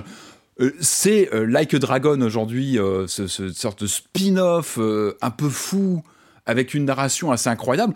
On est vraiment sur un cas de figure très, très, très particulier. Je trouve que dans, dans le jeu vidéo Ouais. contemporain, la série Yakuza, qui était quand même vraiment une série de même d'outsiders, je trouve que c'était vraiment euh, des jeux vraiment qui étaient très euh, très niche, on va dire, est en train d'exploser littéralement. On, pouvait dire que le ou imaginer que le jeu d'il y, a- deux ans était une sorte peut-être de un peu de d'état de, grâce. Eh ben non, ils continuent, ils le font très bien. Et, euh, et je trouve ça fascinant. En tout cas, c'est un plaisir à jouer de chaque instant. Je trouve que euh, que ce soit en termes de narration, en termes de, comme on l'a dit, d'écriture de personnages, mais même de gameplay. C'est-à-dire que les personnages, il y a du gameplay partout. C'est un jeu qui, qui, qui, qui, qui, intègre du, des mini-jeux partout. Euh, on s'éclate tout le temps. Je trouve qu'il y, a- il y a quelque chose de, on a du mal à lâcher la manette. Je sais pas si ça vous l'a fait. Ah bah, Ouais, moi, ouais, après, après, il y a quand même, moi j'ai une réserve sur le. Je sais plus si c'était la même chose euh, en 2020. Il Hmm. y a quand même une espèce de de mécanicité des combats euh, liés à ton niveau. Ouais. Il Où en oui, gros, quand des, tu euh, tombes sur des mecs qui ont deux niveaux de plus que toi ou trois niveaux de plus que toi. d'ailleurs, ils te le signalent le jeu. Ouais, mais pas pas de façon forcément hyper euh, Mhm. transparente. Enfin, Il y a des moments où tu te dis ça va passer. et puis... Enfin, il y a Mais vraiment un côté. ouais. Si s'il y a trois niveaux de différence, c'est Ah, mort tu sais que des- c'est pas possible. ouais C'est mort, il faut partir. Et, ouais. et à l'inverse, s'il y a trois niveaux de différence en ta faveur, tu sais qu'il y a plus aucun intérêt et que c'est vraiment ta- Mhm. tu tapes au plus vite. Euh, quand t'as plus que ça, il y a un truc euh, élimination euh, rapide euh, où le jeu tue les ennemis pour toi en gros. Et il y a quand même ce truc un peu mécanique qui, qui Ouais, fait que très, euh, tous les combats ne vidéo. sont pas fun en fait. Ouais, tout le loot, tout le grind qui est très Qui est en fait même qui très- sont automatiques. Hein. À la, à la limite, à se demander si c'est, ça fait pas partie de- du cahier des charges, je, je fais un JRPG. hein. Euh, Je- parce que je- les. JRPG, c'est un peu ça aussi. C'est-à-dire que. Ouais, Ouais, ouais, bah ça, le ça côté. me le- manquerait peut-être aussi. Je pense qu'on dirait qu'il est un peu léger s'il n'y avait pas ça. En même temps, les- j'ai envie de dire, les combats de boss sont tellement dantesques en termes de, de mise en scène, de d'échanges entre les personnages. Il y a une folie, je trouve, dans les. Enfin, enfin, il y a, il y vraiment Bah, quelque chose. c'est les, com- les combats de boss euh, ou les, les, les mini-boss, entre guillemets, euh, qui, Ouais, qui aussi, les existent. personnages un petit peu euh, sont, sont un peu le moment où le système de combat est un peu intéressant, où il y a un Ouais. petit peu de tactique. Les combats de rue, euh, enfin, sauf si tu prends effectivement trois combats, trois niveaux au-dessus de toi, bon, sont, sont pas, sont, sont pas forcément euh, passionnants, mais ils ont l'avantage d'être rapides. C'est, euh, c'est- c'est- Oui, Mais il y a beaucoup de fraîcheur c'est en pas- fait. C'est ça qui est fou, je trouve que c'est qu'il il- c'est un jeu comme on le disait qui, qui ramène, qui fait une sorte de conglomérat comme ça de plein de gameplay, de plein de références de jeux, etc. Il pourrait être euh, un peu suranné et en fait il y a une fraîcheur assez incroyable, je trouve, Yes. de propositions et on sait jamais trop ce qui va arriver en fait. C'est ça aussi, il y a une sorte de ça. jusqu'où ils vont aller? Euh, euh, Ça, on c'est- sait enfin, pas. voilà, il y a une sorte, il y a tellement une folie latente qu'on avait moins, je pense, dans les Yakuza plus traditionnels et qu'on avait même moins dans, le- dans le volet dont je parlais il y a, il y a- il y a- il y a deux semaines. Là, on se dit, enfin, tout est possible, quoi. Il y a, il y a une telle folie que euh, t'as, toujours envie une petite quoi. excitation quand tu changes de job et que tu. à C'est toujours, c'est toujours le moment où tu, tu, tu te dis Ouh, qu'est-ce qu'ils ont imaginé, ces cons. Like a Dragon Infinite Wells euh, du studio Ryuga Gotoku, hein, le studio euh, historique des Yakuza, euh, édité par Sega. Ah, oui, pardon. Je, juste une seconde. Il est très, très taillé euh, console de nouvelle génération. hein. Il n'y a pas de chargement. C'est vrai que, euh, il y a beaucoup de séquences qui s'enchaînent de façon très fluide. Je crois qu'il sort aussi sur les précédentes et je sais pas trop. Euh, J'imagine qu'il y a peut-être plus de chargement. Alors Ah, que là, c'est très fluide. Et c'est vrai que ce cocktail d'expérience euh, de façon très euh, rapide, les combats qui s'enchaînent très vite, ça fait aussi partie de l'expérience. Je sais pas. Je sais pas trop ce que donne. Il faudra essayer sur une machine d'ancienne génération. Je suis pas sûr que ce soit aussi fluide. Il faudrait vérifier. Il est disponible sur console de salon et sur PC. On Mhm. va terminer cette émission. Euh, je pense que ça va pas forcément être aussi long pour, euh, pour la fin. Mais comme d'habitude, s'il y a de la pub, c'est maintenant. I'm Sandra, and I'm just the professional your small business was looking for. But you didn't hire me because you didn't use LinkedIn jobs. LinkedIn has professionals you can't find anywhere else, including those who aren't actively looking for a new job but might be open to the perfect role, like me. In a given month, over 70% of LinkedIn users don't visit other leading job sites. So if you're not looking on LinkedIn, you'll miss out on great candidates like Sandra. Start hiring professionals like a professional. Post your free job on linkedin.com/spoken slash spoken today. On va terminer avec Chronique des Silencieux, petit jeu français, petit jeu de Bordeaux, mais une petite, toute petite minute culturelle, une toute petite minute culturelle, comme la dernière fois. aïe. Je suis muté. je Comme suis la muté, dernière je fois, euh, c'était c'est une seule question, euh, mais la- rien que la question en elle-même, euh, en elle-même vaut le détour. C'est Dark Tom. Je pense que les gens qui euh, qui sont présents sur le fil de discussion minute culturelle savent déjà, mais savaient déjà au lancement de l'épisode quelle question sortirait dans cette émission. La question de Dark Tom, c'est citer toutes les situations où un personnage de Tekken jette un membre de sa famille depuis un endroit en hauteur. Oh là là Depuis un... Bon, c'est souvent un volcan. C'est souvent un volcan, enfin un précipice. Donc en fait, euh, c'est en gros, il me faut Hmm. un nom jette Bon, Julie, on t'écoute. hein. un autre nom depuis ou dans un euh, machin. S'il le fait deux ou trois fois et si c'est les mêmes, euh, une seule réponse euh, vaut. Ah, c'est Et donc quand même, il y a, hein. Il y a, hein. euh, Non, mais... nous avons huit cas de figure à trouver. C'est Ah un ouais, membre de sa famille. hein. C'est un Bah, membre de sa famille. souvent Iyashi qui jette Kazuya, Kazuya qui jette Alors, Jin. ah non, mais alors il me manque un élément. C'est euh, c'est dans quoi, depuis quoi, etc. Donc euh, c'est Alors, Iyashi qui balance Kazuya d'un précipice. et Yashi qui depuis un précipice, euh, Iyashi qui jette Kazuya dans un ravin. Voilà. hein, donc, ouais, euh, dans un ravin. Voilà. Donc celle-là c'est bon. marche. Donc voilà, on en a une. Kazuya qui jette Jin d'un ravin aussi. Euh, alors Il doit y Kazuya. avoir Kazuya qui Non, jette... j'ai j'ai pas Jin dans, dans un ravin. Euh, j'ai pas Kazuya qui Dans jette un volcan? Jin- Dans un volcan, oui, bien sûr. Ouais. Ben, euh, Ah, bah Kazuya qui jette euh, Jin. Alors non, euh, c'est Kazuya ne jette pas Jin dans un volcan. C'est C'est Jin qui jette Kazu- Kazuya. Ça va être long cette affaire. En tout cas. Attends. En tout cas, Iya- Iyashi a été balancé dans un volcan par Kazuya à un moment. Oui, Kazuya Ouais. jette Heihachi. Alors attends, euh, non, il y a Heihachi- c'est sûr qu'il est Oui, balancé. voilà. Et. Kazuya jette Heihachi dans un volcan. Oui, ça c'est ça c'est bon. Donc nous en avons deux. Il y a l'inverse. Je, je fais. un. Il y a Heihachi qui jette Kazuya dans un volcan. hein. donc euh, ça, on, on va dire que je la Oui, donne. pour moi, je, ça je fait partie du Ah bah non, il faut il faut faire dans le bon ordre parce que c'est. euh, Attends, mais il y en a 8 parce que là, on a fait le tour des volcans ravins. Alors Ou non, j'ai oublié une non, combinaison non, de la famille alors, il y a, Mishima, ouais. alors voilà, il y a, il y a Kazuya qui jette Heihachi dans un ravin que euh, que tu n'as que tu n'as pas dit. hein, c'est euh, voilà. Et sur les ravins volcans, on est bon. Sur les ravins volcans, on est bon. On a des immeubles aussi. Euh, oui, oui, oui, oui, tout, tout à fait. Euh, Est-ce que tu veux donner en détail ou c'est euh, Justement, j'essaie de réfléchir. Enfin, je. Alors, il y a que- Johnny Cage qui pousse Sub-Zero. Ah non, c'est pas. c'est- ah non, c'est en face. Depuis C'est une bicyclette. Non mais Alors- c'est très très dur de. Alors malgré mon amour pour le lore de Tekken, c'est très très dur de garder le compte des.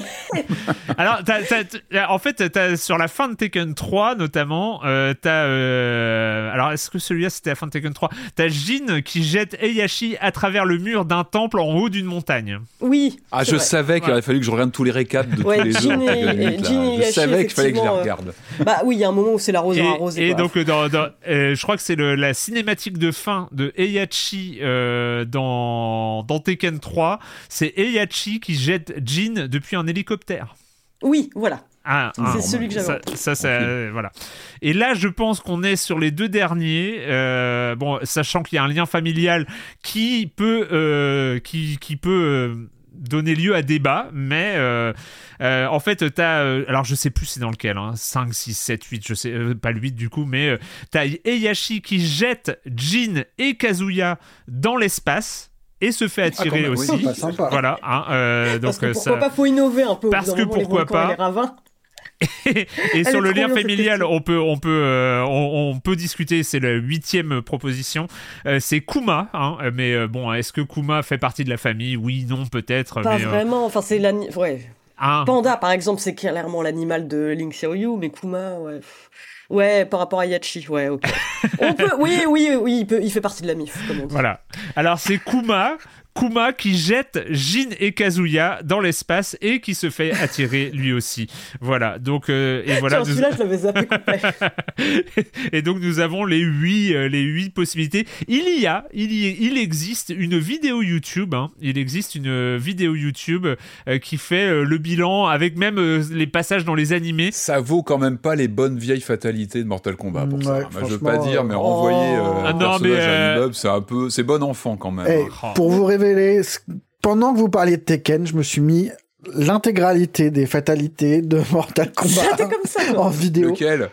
Bah, le dernier, là. Le... Ah, le dernier, bah oui. Bah, Et il y a quand même des trucs mignons, quoi. mais bien sûr. Oui, non, par contre, c'est vrai. C'est plus définitif que d'envoyer quelqu'un du. Remarque, si d'en haut d'un Si, immeuble. Mais Bah, c'est jamais définitif dans Tekken, ils finissent toujours par survivre, revenir sous toujours, forme en d'un démon. ouais. C'est Donc, ça qui euh, est beau dans le jeu vidéo. Sur aussi. YouTube, vous pouvez euh, chercher la vidéo Evolution of Tekken Throwing Family of High Places. Il faut que je me remette les films live. De. Tekken. Il faut que je me remette les Patrick. films, les deux films live. Et je sais pas s'il y a ces scènes-là dans les films. Il faut, il faut. On n'est pas forcément obligé. C'est bien, c'est bien, Patrick. Donc voilà, vous pouvez retrouver évidemment toutes les, euh, toutes les questions et poser vos questions aussi euh, sur le fil de discussion de la Minute Culturelle sur le serveur Discord de Silence on Joue. Le lien pour rejoindre ce serveur est dans la description de ce podcast, que ce soit sur vos applis sur libération.fr. On va terminer cette émission avec, euh, avec un petit jeu, un petit jeu d'aventure, d'enquête français. Est-ce que, est-ce que on parle de ce jeu pourquoi? Parce que c'est la grande question. Pourquoi est-ce qu'on parle des jeux vidéo On- C'est un sujet qui est venu hein, à l'occasion euh, des silences d'or. Euh, pourquoi est-ce qu'on n'a pas parlé de Sea of Stars? Pourquoi est-ce qu'on en a parlé finalement? Pourquoi est-ce qu'on parle d'un jeu?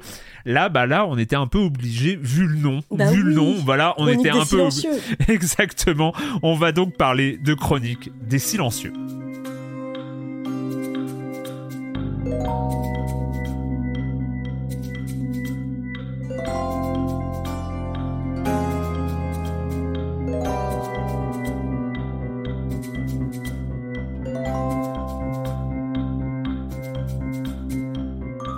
La chronique de Chronique des Silencieux dans Silence on joue, c'est maintenant. on, l'a fait rien pour ça. On l'a fait rien que pour ça. Le studio, c'est un studio de Bordeaux. Il s'appelle Pierre Feuille Studio. Très bon nom. Très bon nom. De, Pierre Feuille Studio, c'est parfait comme, euh, comme nom de studio. Euh, qui euh, c'est un jeu, c'est un jeu qui date de longtemps. Il y a une vidéo comme ça d'un des créateurs qui explique que ça fait 7 ans qu'il travaille un peu sur, sur cette idée-là, très inspiré à l'origine par Paper Please on découvre les aventures d'Eugène et de son magnétophone à bande euh, qui euh, va euh, se balader dans le quartier de Mériadec à Bordeaux à la fin des années 60 et au début des années 70, je crois à peu près, c'est la zone temporelle du jeu.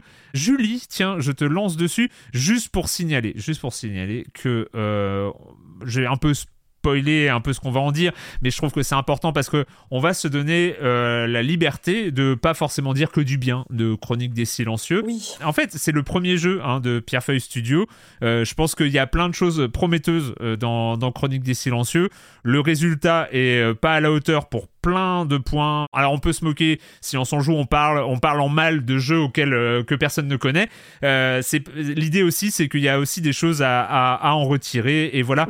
le fait est aussi que euh, pour un premier jeu, hein, il faut faire des, des, jeux qui réussissent pas avant d'en faire d'autres qui sont meilleurs. C'est l'idée. Voilà. Bref, ce chronique des silencieux, Julie. Bah déjà au-delà du, du nom qui m'a beaucoup amusé, je trouve que la promesse du jeu était assez enthousiasmante. Enfin, c'est faire un petit jeu d'enquête qui se passe dans le Bordeaux des années 60 après, je me suis fait avoir avec Dordogne aussi, mais euh, c'est ça m'attire instantanément. Enfin, c'est il y a un ancrage euh, particulier dans un décor qu'on n'est pas habitué à voir. Et euh, et en plus de ça, la direction artistique est très colorée, très jolie. Enfin, c'est mm. ça m'a donné immédiatement envie en fait en voyant les en voyant les images. Et puis j'aimais bien aussi l'idée d'un jeu d'enquête avec un système de déduction. on peut faire des hypothèses. Ça, enfin, clairement depuis depuis Obradine, même depuis Chance of Scénar, je sais que j'adore consigner des hypothèses. C'est ma grande mm. passion. Mais alors justement, mon premier contact avec ce jeu a été un peu compliqué parce que certes les décors sont jolis, mais je galérais un peu avec la navigation. Je pense que c'est dû aussi au côté euh, isométrique. Mais il y avait des moments où j'avais en fait, c'est pas tant que j'avais du mal à me déplacer, mais j'avais un sentiment de vide. Euh, les décors sont jolis, mais en fait on se retrouve très vite face à des portes derrière lesquelles on pourra jamais aller c'est bête, hein, mais euh, je pourrais très bien ouvrir cette porte et rien y trouver, je serais quand même contente.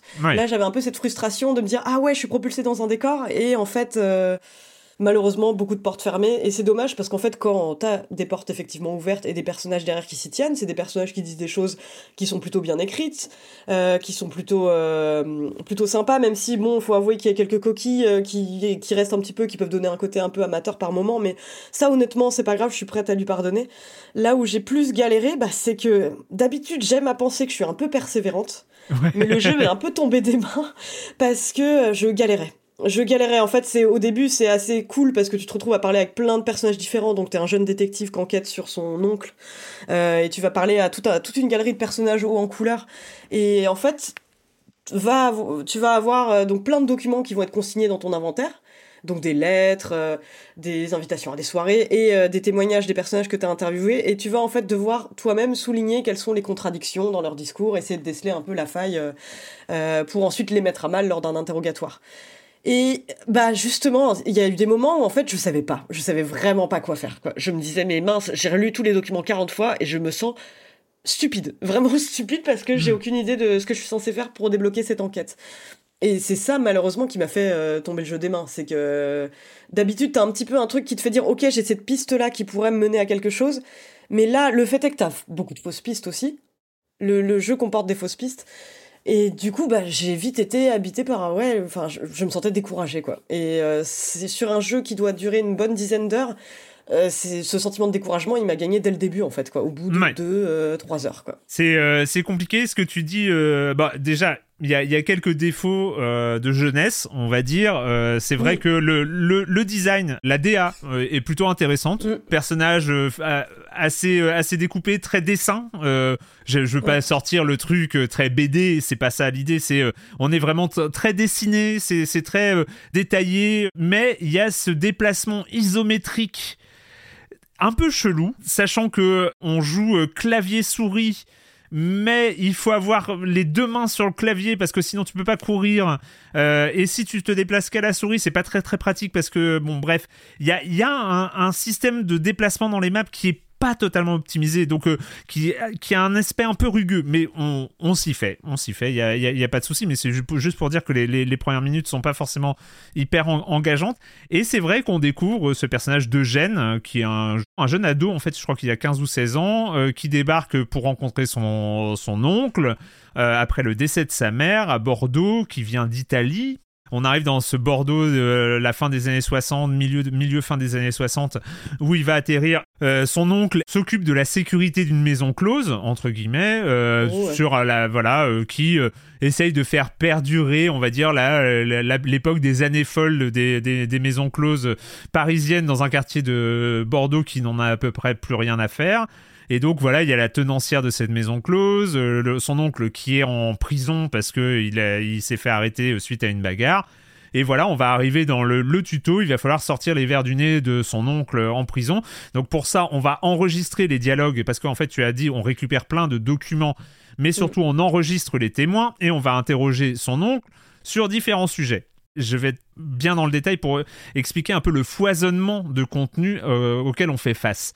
C'est-à-dire que euh, on va enregistrer par exemple son oncle, on va l'interroger sur la maison close, sur la tenancière de la maison close, sur euh, le personnage avec qui il s'est battu, sur une des prostituées, sur le flic, etc. Donc il va y avoir, on va dire, au final, une douzaine de sujets. On va pouvoir interroger notre oncle sur une douzaine de sujets, et pour ces douze sujets, on va avoir la retranscription de tout ce qu'il a dit. Euh, par phrase, c'est-à-dire, euh, voilà, on va avoir la retranscription. On va pouvoir ne pas interroger que lui, on va pouvoir interroger le flic, Yves, qui, euh, qui, qui, qui, mène l'enquête, on va pouvoir interroger Solange, la tenancière de la maison close, sur ces mêmes sujets. On va pouvoir interroger une des prostituées, on va pouvoir interroger un vieux monsieur qui donne des cours aux, aux prostituées, etc. Ce qui fait qu'on va avoir une base de script de paroles monumentale, c'est-à-dire tous les personnages interrogés sur tous les sujets. Et là-dessus, sur cette espèce d'énorme montagne de, documents, on va devoir trouver les contradictions qui vont nous faire avancer dans l'enquête. Et là, on arrive à l'énorme souci de Chronique des Silencieux. Je vais revenir sur ce qu'on avait dit sur The Case of the Golden Idol. Et ce qui était magique dans The Case of the Golden Idol, qui est la comparaison la plus récente euh, qu'on peut faire avec euh, Chronique des Silencieux, c'est que dans The Case of the Golden Idol, eh ben, les créateurs, ils avaient fait du level design avec notre cerveau. C'est-à-dire que de manière subtile ou moins subtile, mais ils nous avaient amené jusqu'aux conclusions. En tout cas, pas forcément très très loin, mais ils avaient comme ça créé un raisonnement par les petits dialogues, par les situations, etc. Ils créaient un raisonnement dans le cerveau de la joueuse ou du joueur. C'est-à-dire qu'ils nous mettaient pas. Et après, c'était à nous de faire nos déductions par rapport à, ce, raisonnement comme ça qu'ils avaient un peu infusé en nous. Là, le problème de Chronique des Silencieux, c'est qu'ils n'ont pas level designé notre cerveau. Ils nous ont mm. balancé. Alors, sauf quelques fois. Il y a quelques fois où, euh, par euh, des subtilités, on arrive à trouver. Mais oui, il y a cet endroit-là qui est en contradiction avec cet élément-là qu'on a trouvé.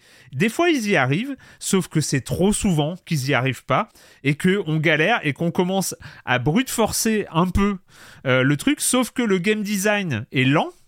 C'est-à-dire que pour mettre en relation euh, un élément d'un dialogue avec une pièce à conviction, entre guillemets, pour reprendre la terminologie d'un Ace Attorney dont on a parlé la semaine dernière, parce que ça rappelle aussi ça, les objections. Il faut trouver les contradictions dans les témoignages et eh ben en fait, il va falloir pointer avec une sorte de filet de laine, euh, de punaise. Il va falloir pointer une phrase, puis pointer un élément, et puis à chaque fois que tu pointes, eh ben il y a une petite zone. Ça, il faut laisser appuyer deux secondes, puis il faut encore laisser appuyer deux secondes, et puis là le personnage se dit, oh, je crois que je tiens un mauvais fil. Ok, mm. donc on va recommencer. Ça fait 5 secondes à chaque fois. C'est con, hein mais 5 secondes, c'est long. Quand tu le fais 10 fois d'affilée, c'est un peu long. Quand tu force, ouais, c'est clair. Quand tu brutes force, c'est un peu long. Pareil, quand tu dois, une fois que tu as fait tes, tes, contradictions, tu dois euh, faire une hypothèse. Et euh, pour faire une hypothèse, et eh ben en fait, tu dois prendre un personnage, un autre élément, et tu as trouvé une clé. Alors, la clé, c'est un verbe, c'est. Euh, tuer, mm. menacer, venger, etc. Et tu dois mettre dans la serrure avec un petit portrait de personnage de chaque côté et tourner la serrure. Tourner la serrure, c'est 5 secondes.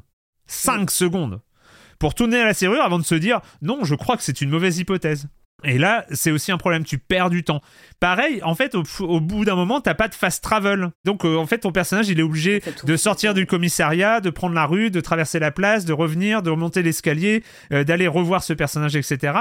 On se rappelle, hein, dans Case of the Golden Idol, bah, tu switchais d'une scène à l'autre euh, d'une manière très rapide. Ah oui, j'ai oublié ce, ce, truc-là. Est-ce que j'ai bien vu tous les indices qu'il y a dans cette pièce-là?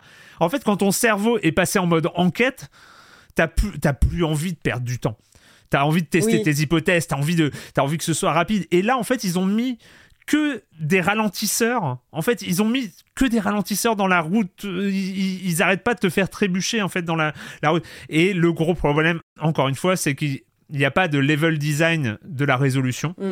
C'est euh, c'est pas un level design de jeu hein, en lui-même, mais c'est le level design de la, de la résolution d'enquête qui est sans doute le plus important dans un jeu d'enquête. C'est comment faire comprendre aux joueurs qu'est-ce qui est en train de se passer ça, ils a, en fait, c'est ça, c'est peut-être là la, grosse faiblesse de Chronique des Silencieux, c'est qu'ils arrivent à te faire comprendre ce qui s'est passé, mais ils n'arrivent pas à te faire comprendre par quel élément de gameplay tu vas faire, pouvoir faire comprendre au jeu que tu sais ce qui s'est passé. Et là, on arrive à une énorme faiblesse, c'est-à-dire qu'on se retrouve avec masse de documents euh, et masse de scripts de dialogue, mais vraiment, et, tu te retrouves à chercher une aiguille dans une botte de foin de quel détail peut faire comprendre au jeu que moi j'ai compris. Parce que moi je sais. Mm. Et, et là, c'est là c'est frustrant. Hmm. C'est juste euh, bah c'est juste une erreur de design. Enfin c'est juste un mauvais design à ce moment-là. C'est un, un, truc où euh, ça ne fonctionne pas parce que ils ont pas réussi à bien. Ils ont mis ils ont laissé trop de lignes de dialogue. Ils ont laissé trop d'indices. Ils ont laissé trop le choix et et tu ne sais pas par où.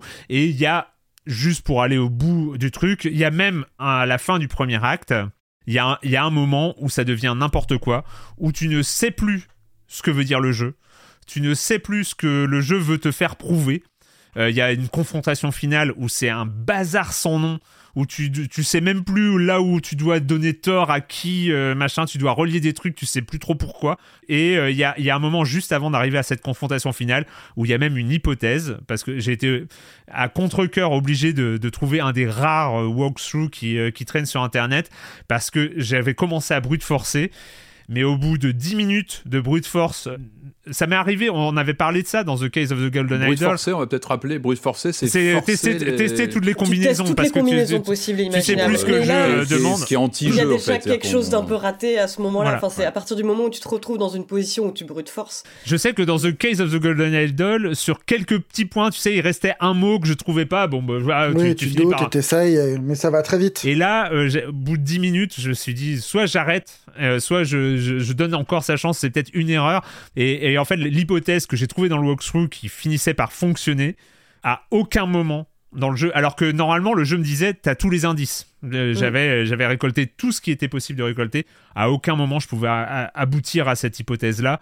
En fait, il y a un moment où ils sont allés peut-être trop loin dans leur concept et ils pouvaient pas revenir en arrière.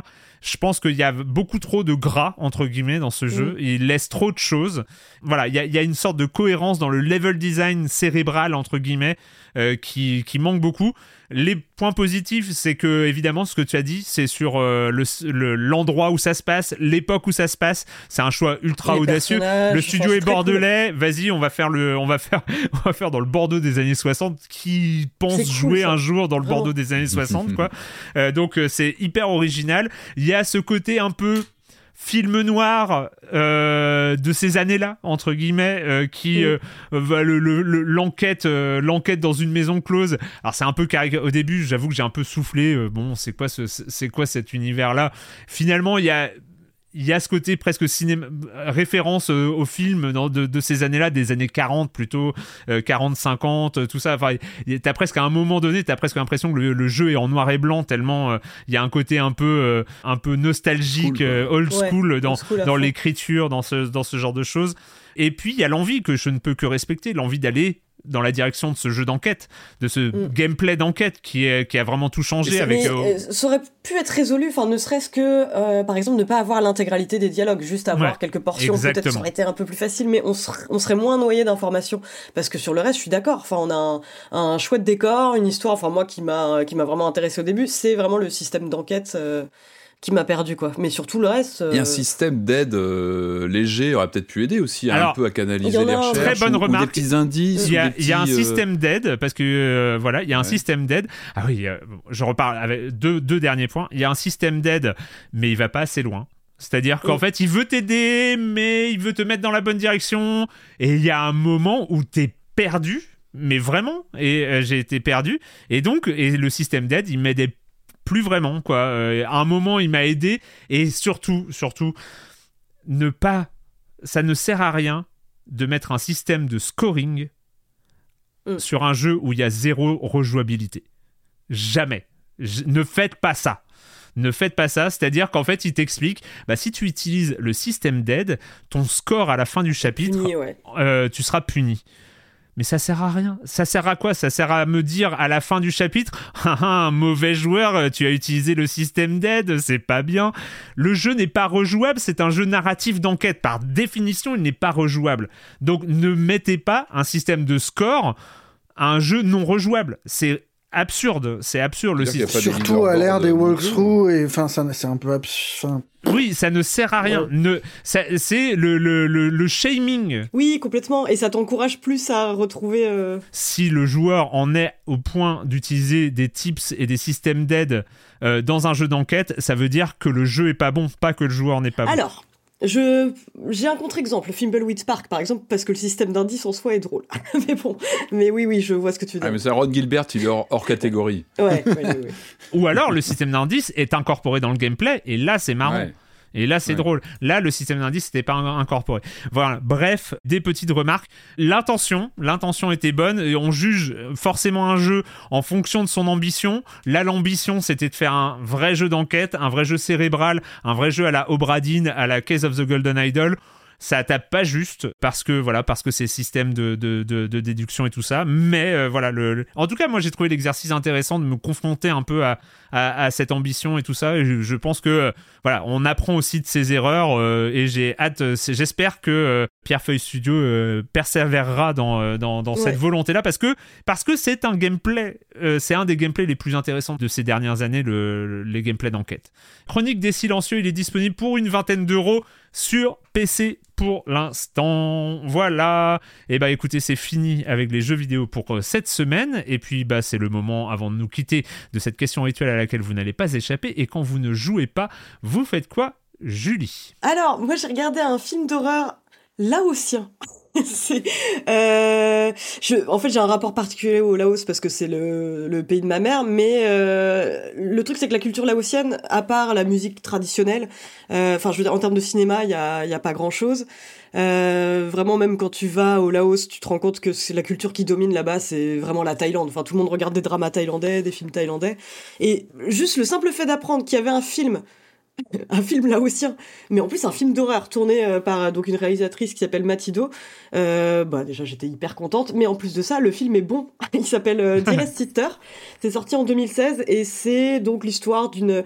Alors je crois qu'il a même été en lice à un moment pour figurer dans la liste des films nommés à l'Oscar du meilleur film étranger, mais après bon compte tenu du fait qu'il n'y ait pas beaucoup de films laotiens, je suis pas sûre que ce soit un indicateur de qualité, mais le film est vraiment intéressant parce que euh, le Laos c'est vraiment une culture très animiste qui où beaucoup de personnes croient en les esprits et ça repose c'est vraiment une horreur qui repose là-dessus. C'est euh, l'histoire d'une jeune femme en fait qui vit dans un village laotien et qui va à Vientiane donc la capitale pour euh, assister sa cousine qui euh, a un comportement de plus en plus étrange en fait qui qui dit qu'elle peut parler à des morts et qui a vraiment la santé mentale qui se dégrade au fur et à mesure.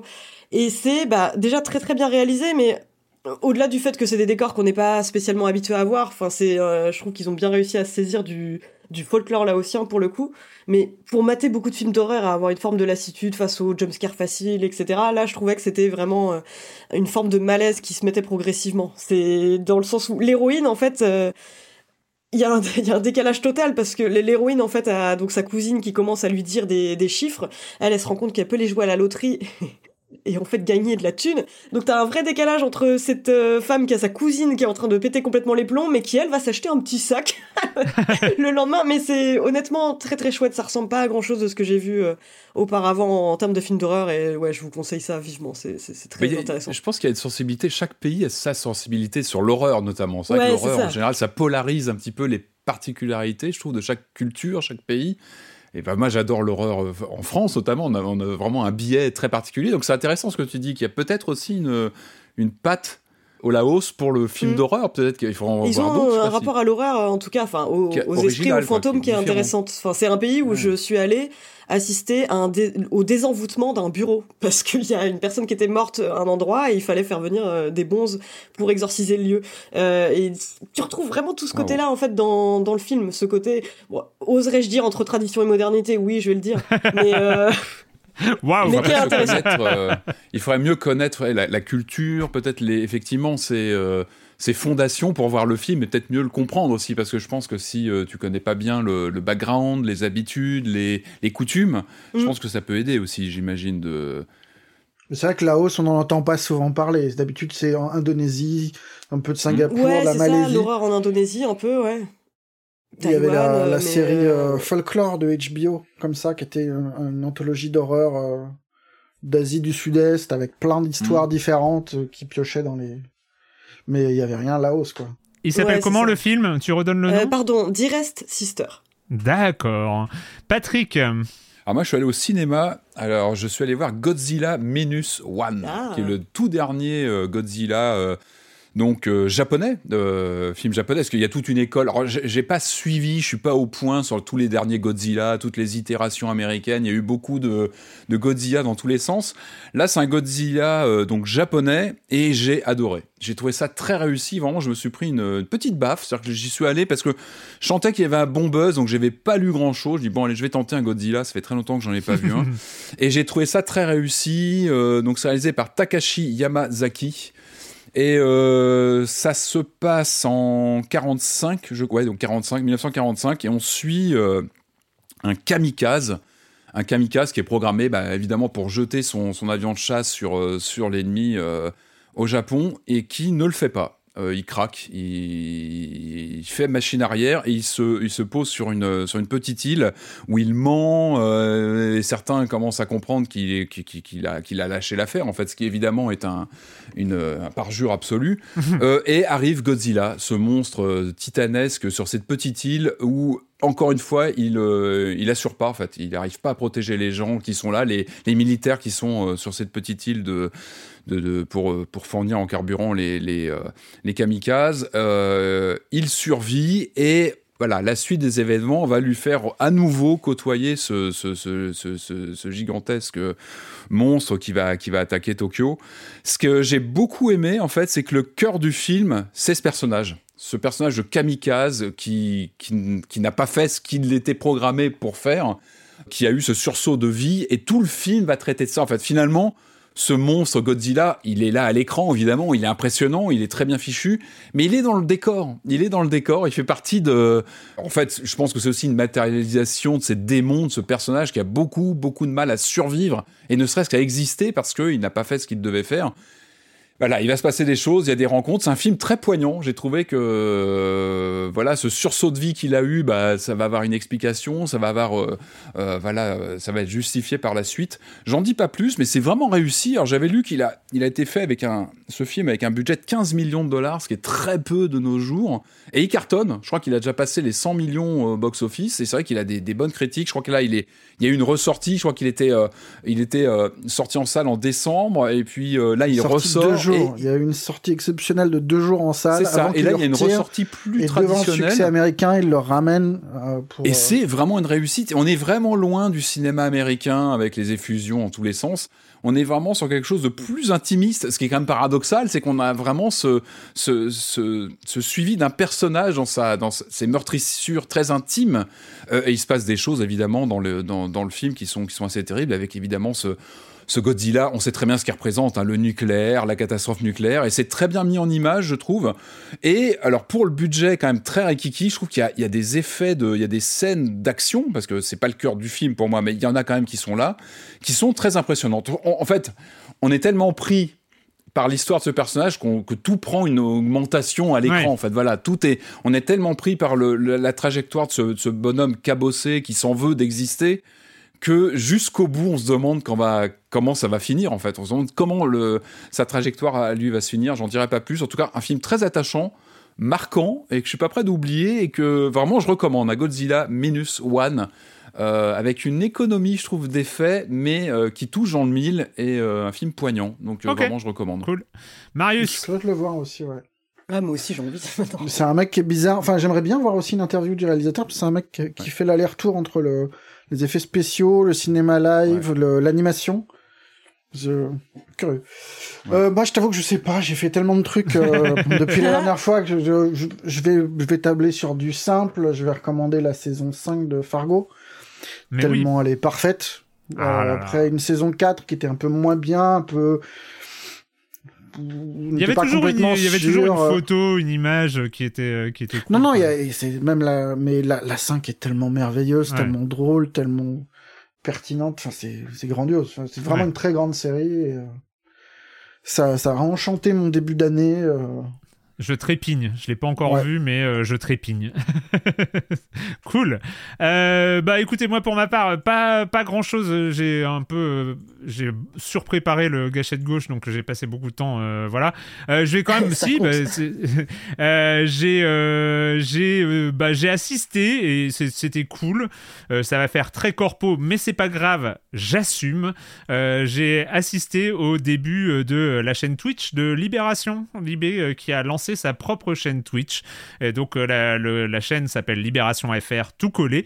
Euh, donc euh, voilà, et qui commence à parler comme ça des, coulisses. Alors il y a plusieurs choses. Alors ils ont fait un truc vendredi de la semaine dernière avec Fibre Tigre. Ça, c'était un peu event de lancement de, de, la chaîne Twitch avec un, gros guest et, tout ça.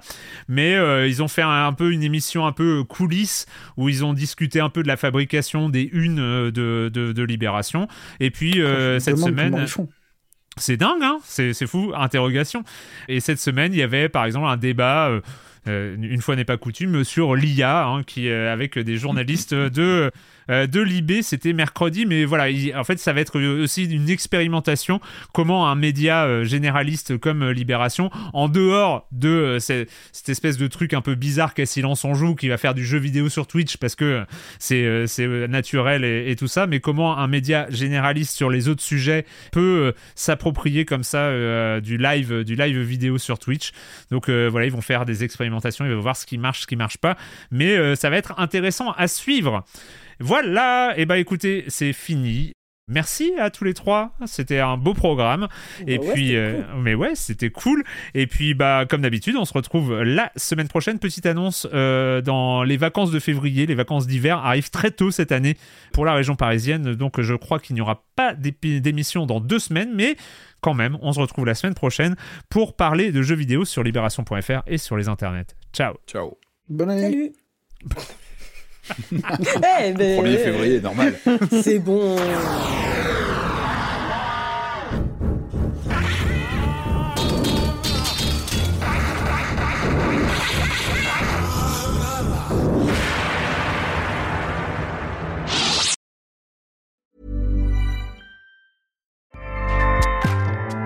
ACAST powers the world's best podcasts.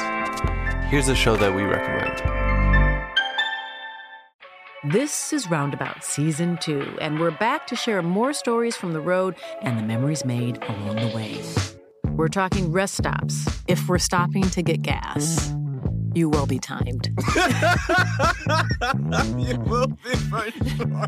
Misguided plans, I grew up in the city, so I have like, you know, a healthy fear of real extreme darkness. this was like wilderness. A lot of laughs, Y'all weird, but you, yeah, you, you were different. Like you were real different, bro. I can't really put my finger on it. and so much more. Just goes to show that unexpected things sometimes are the best when it comes to a road trip. Roundabout Season 2, presented by Nissan, is live now with new episodes rolling out every Thursday. Listen and subscribe wherever you get your podcasts.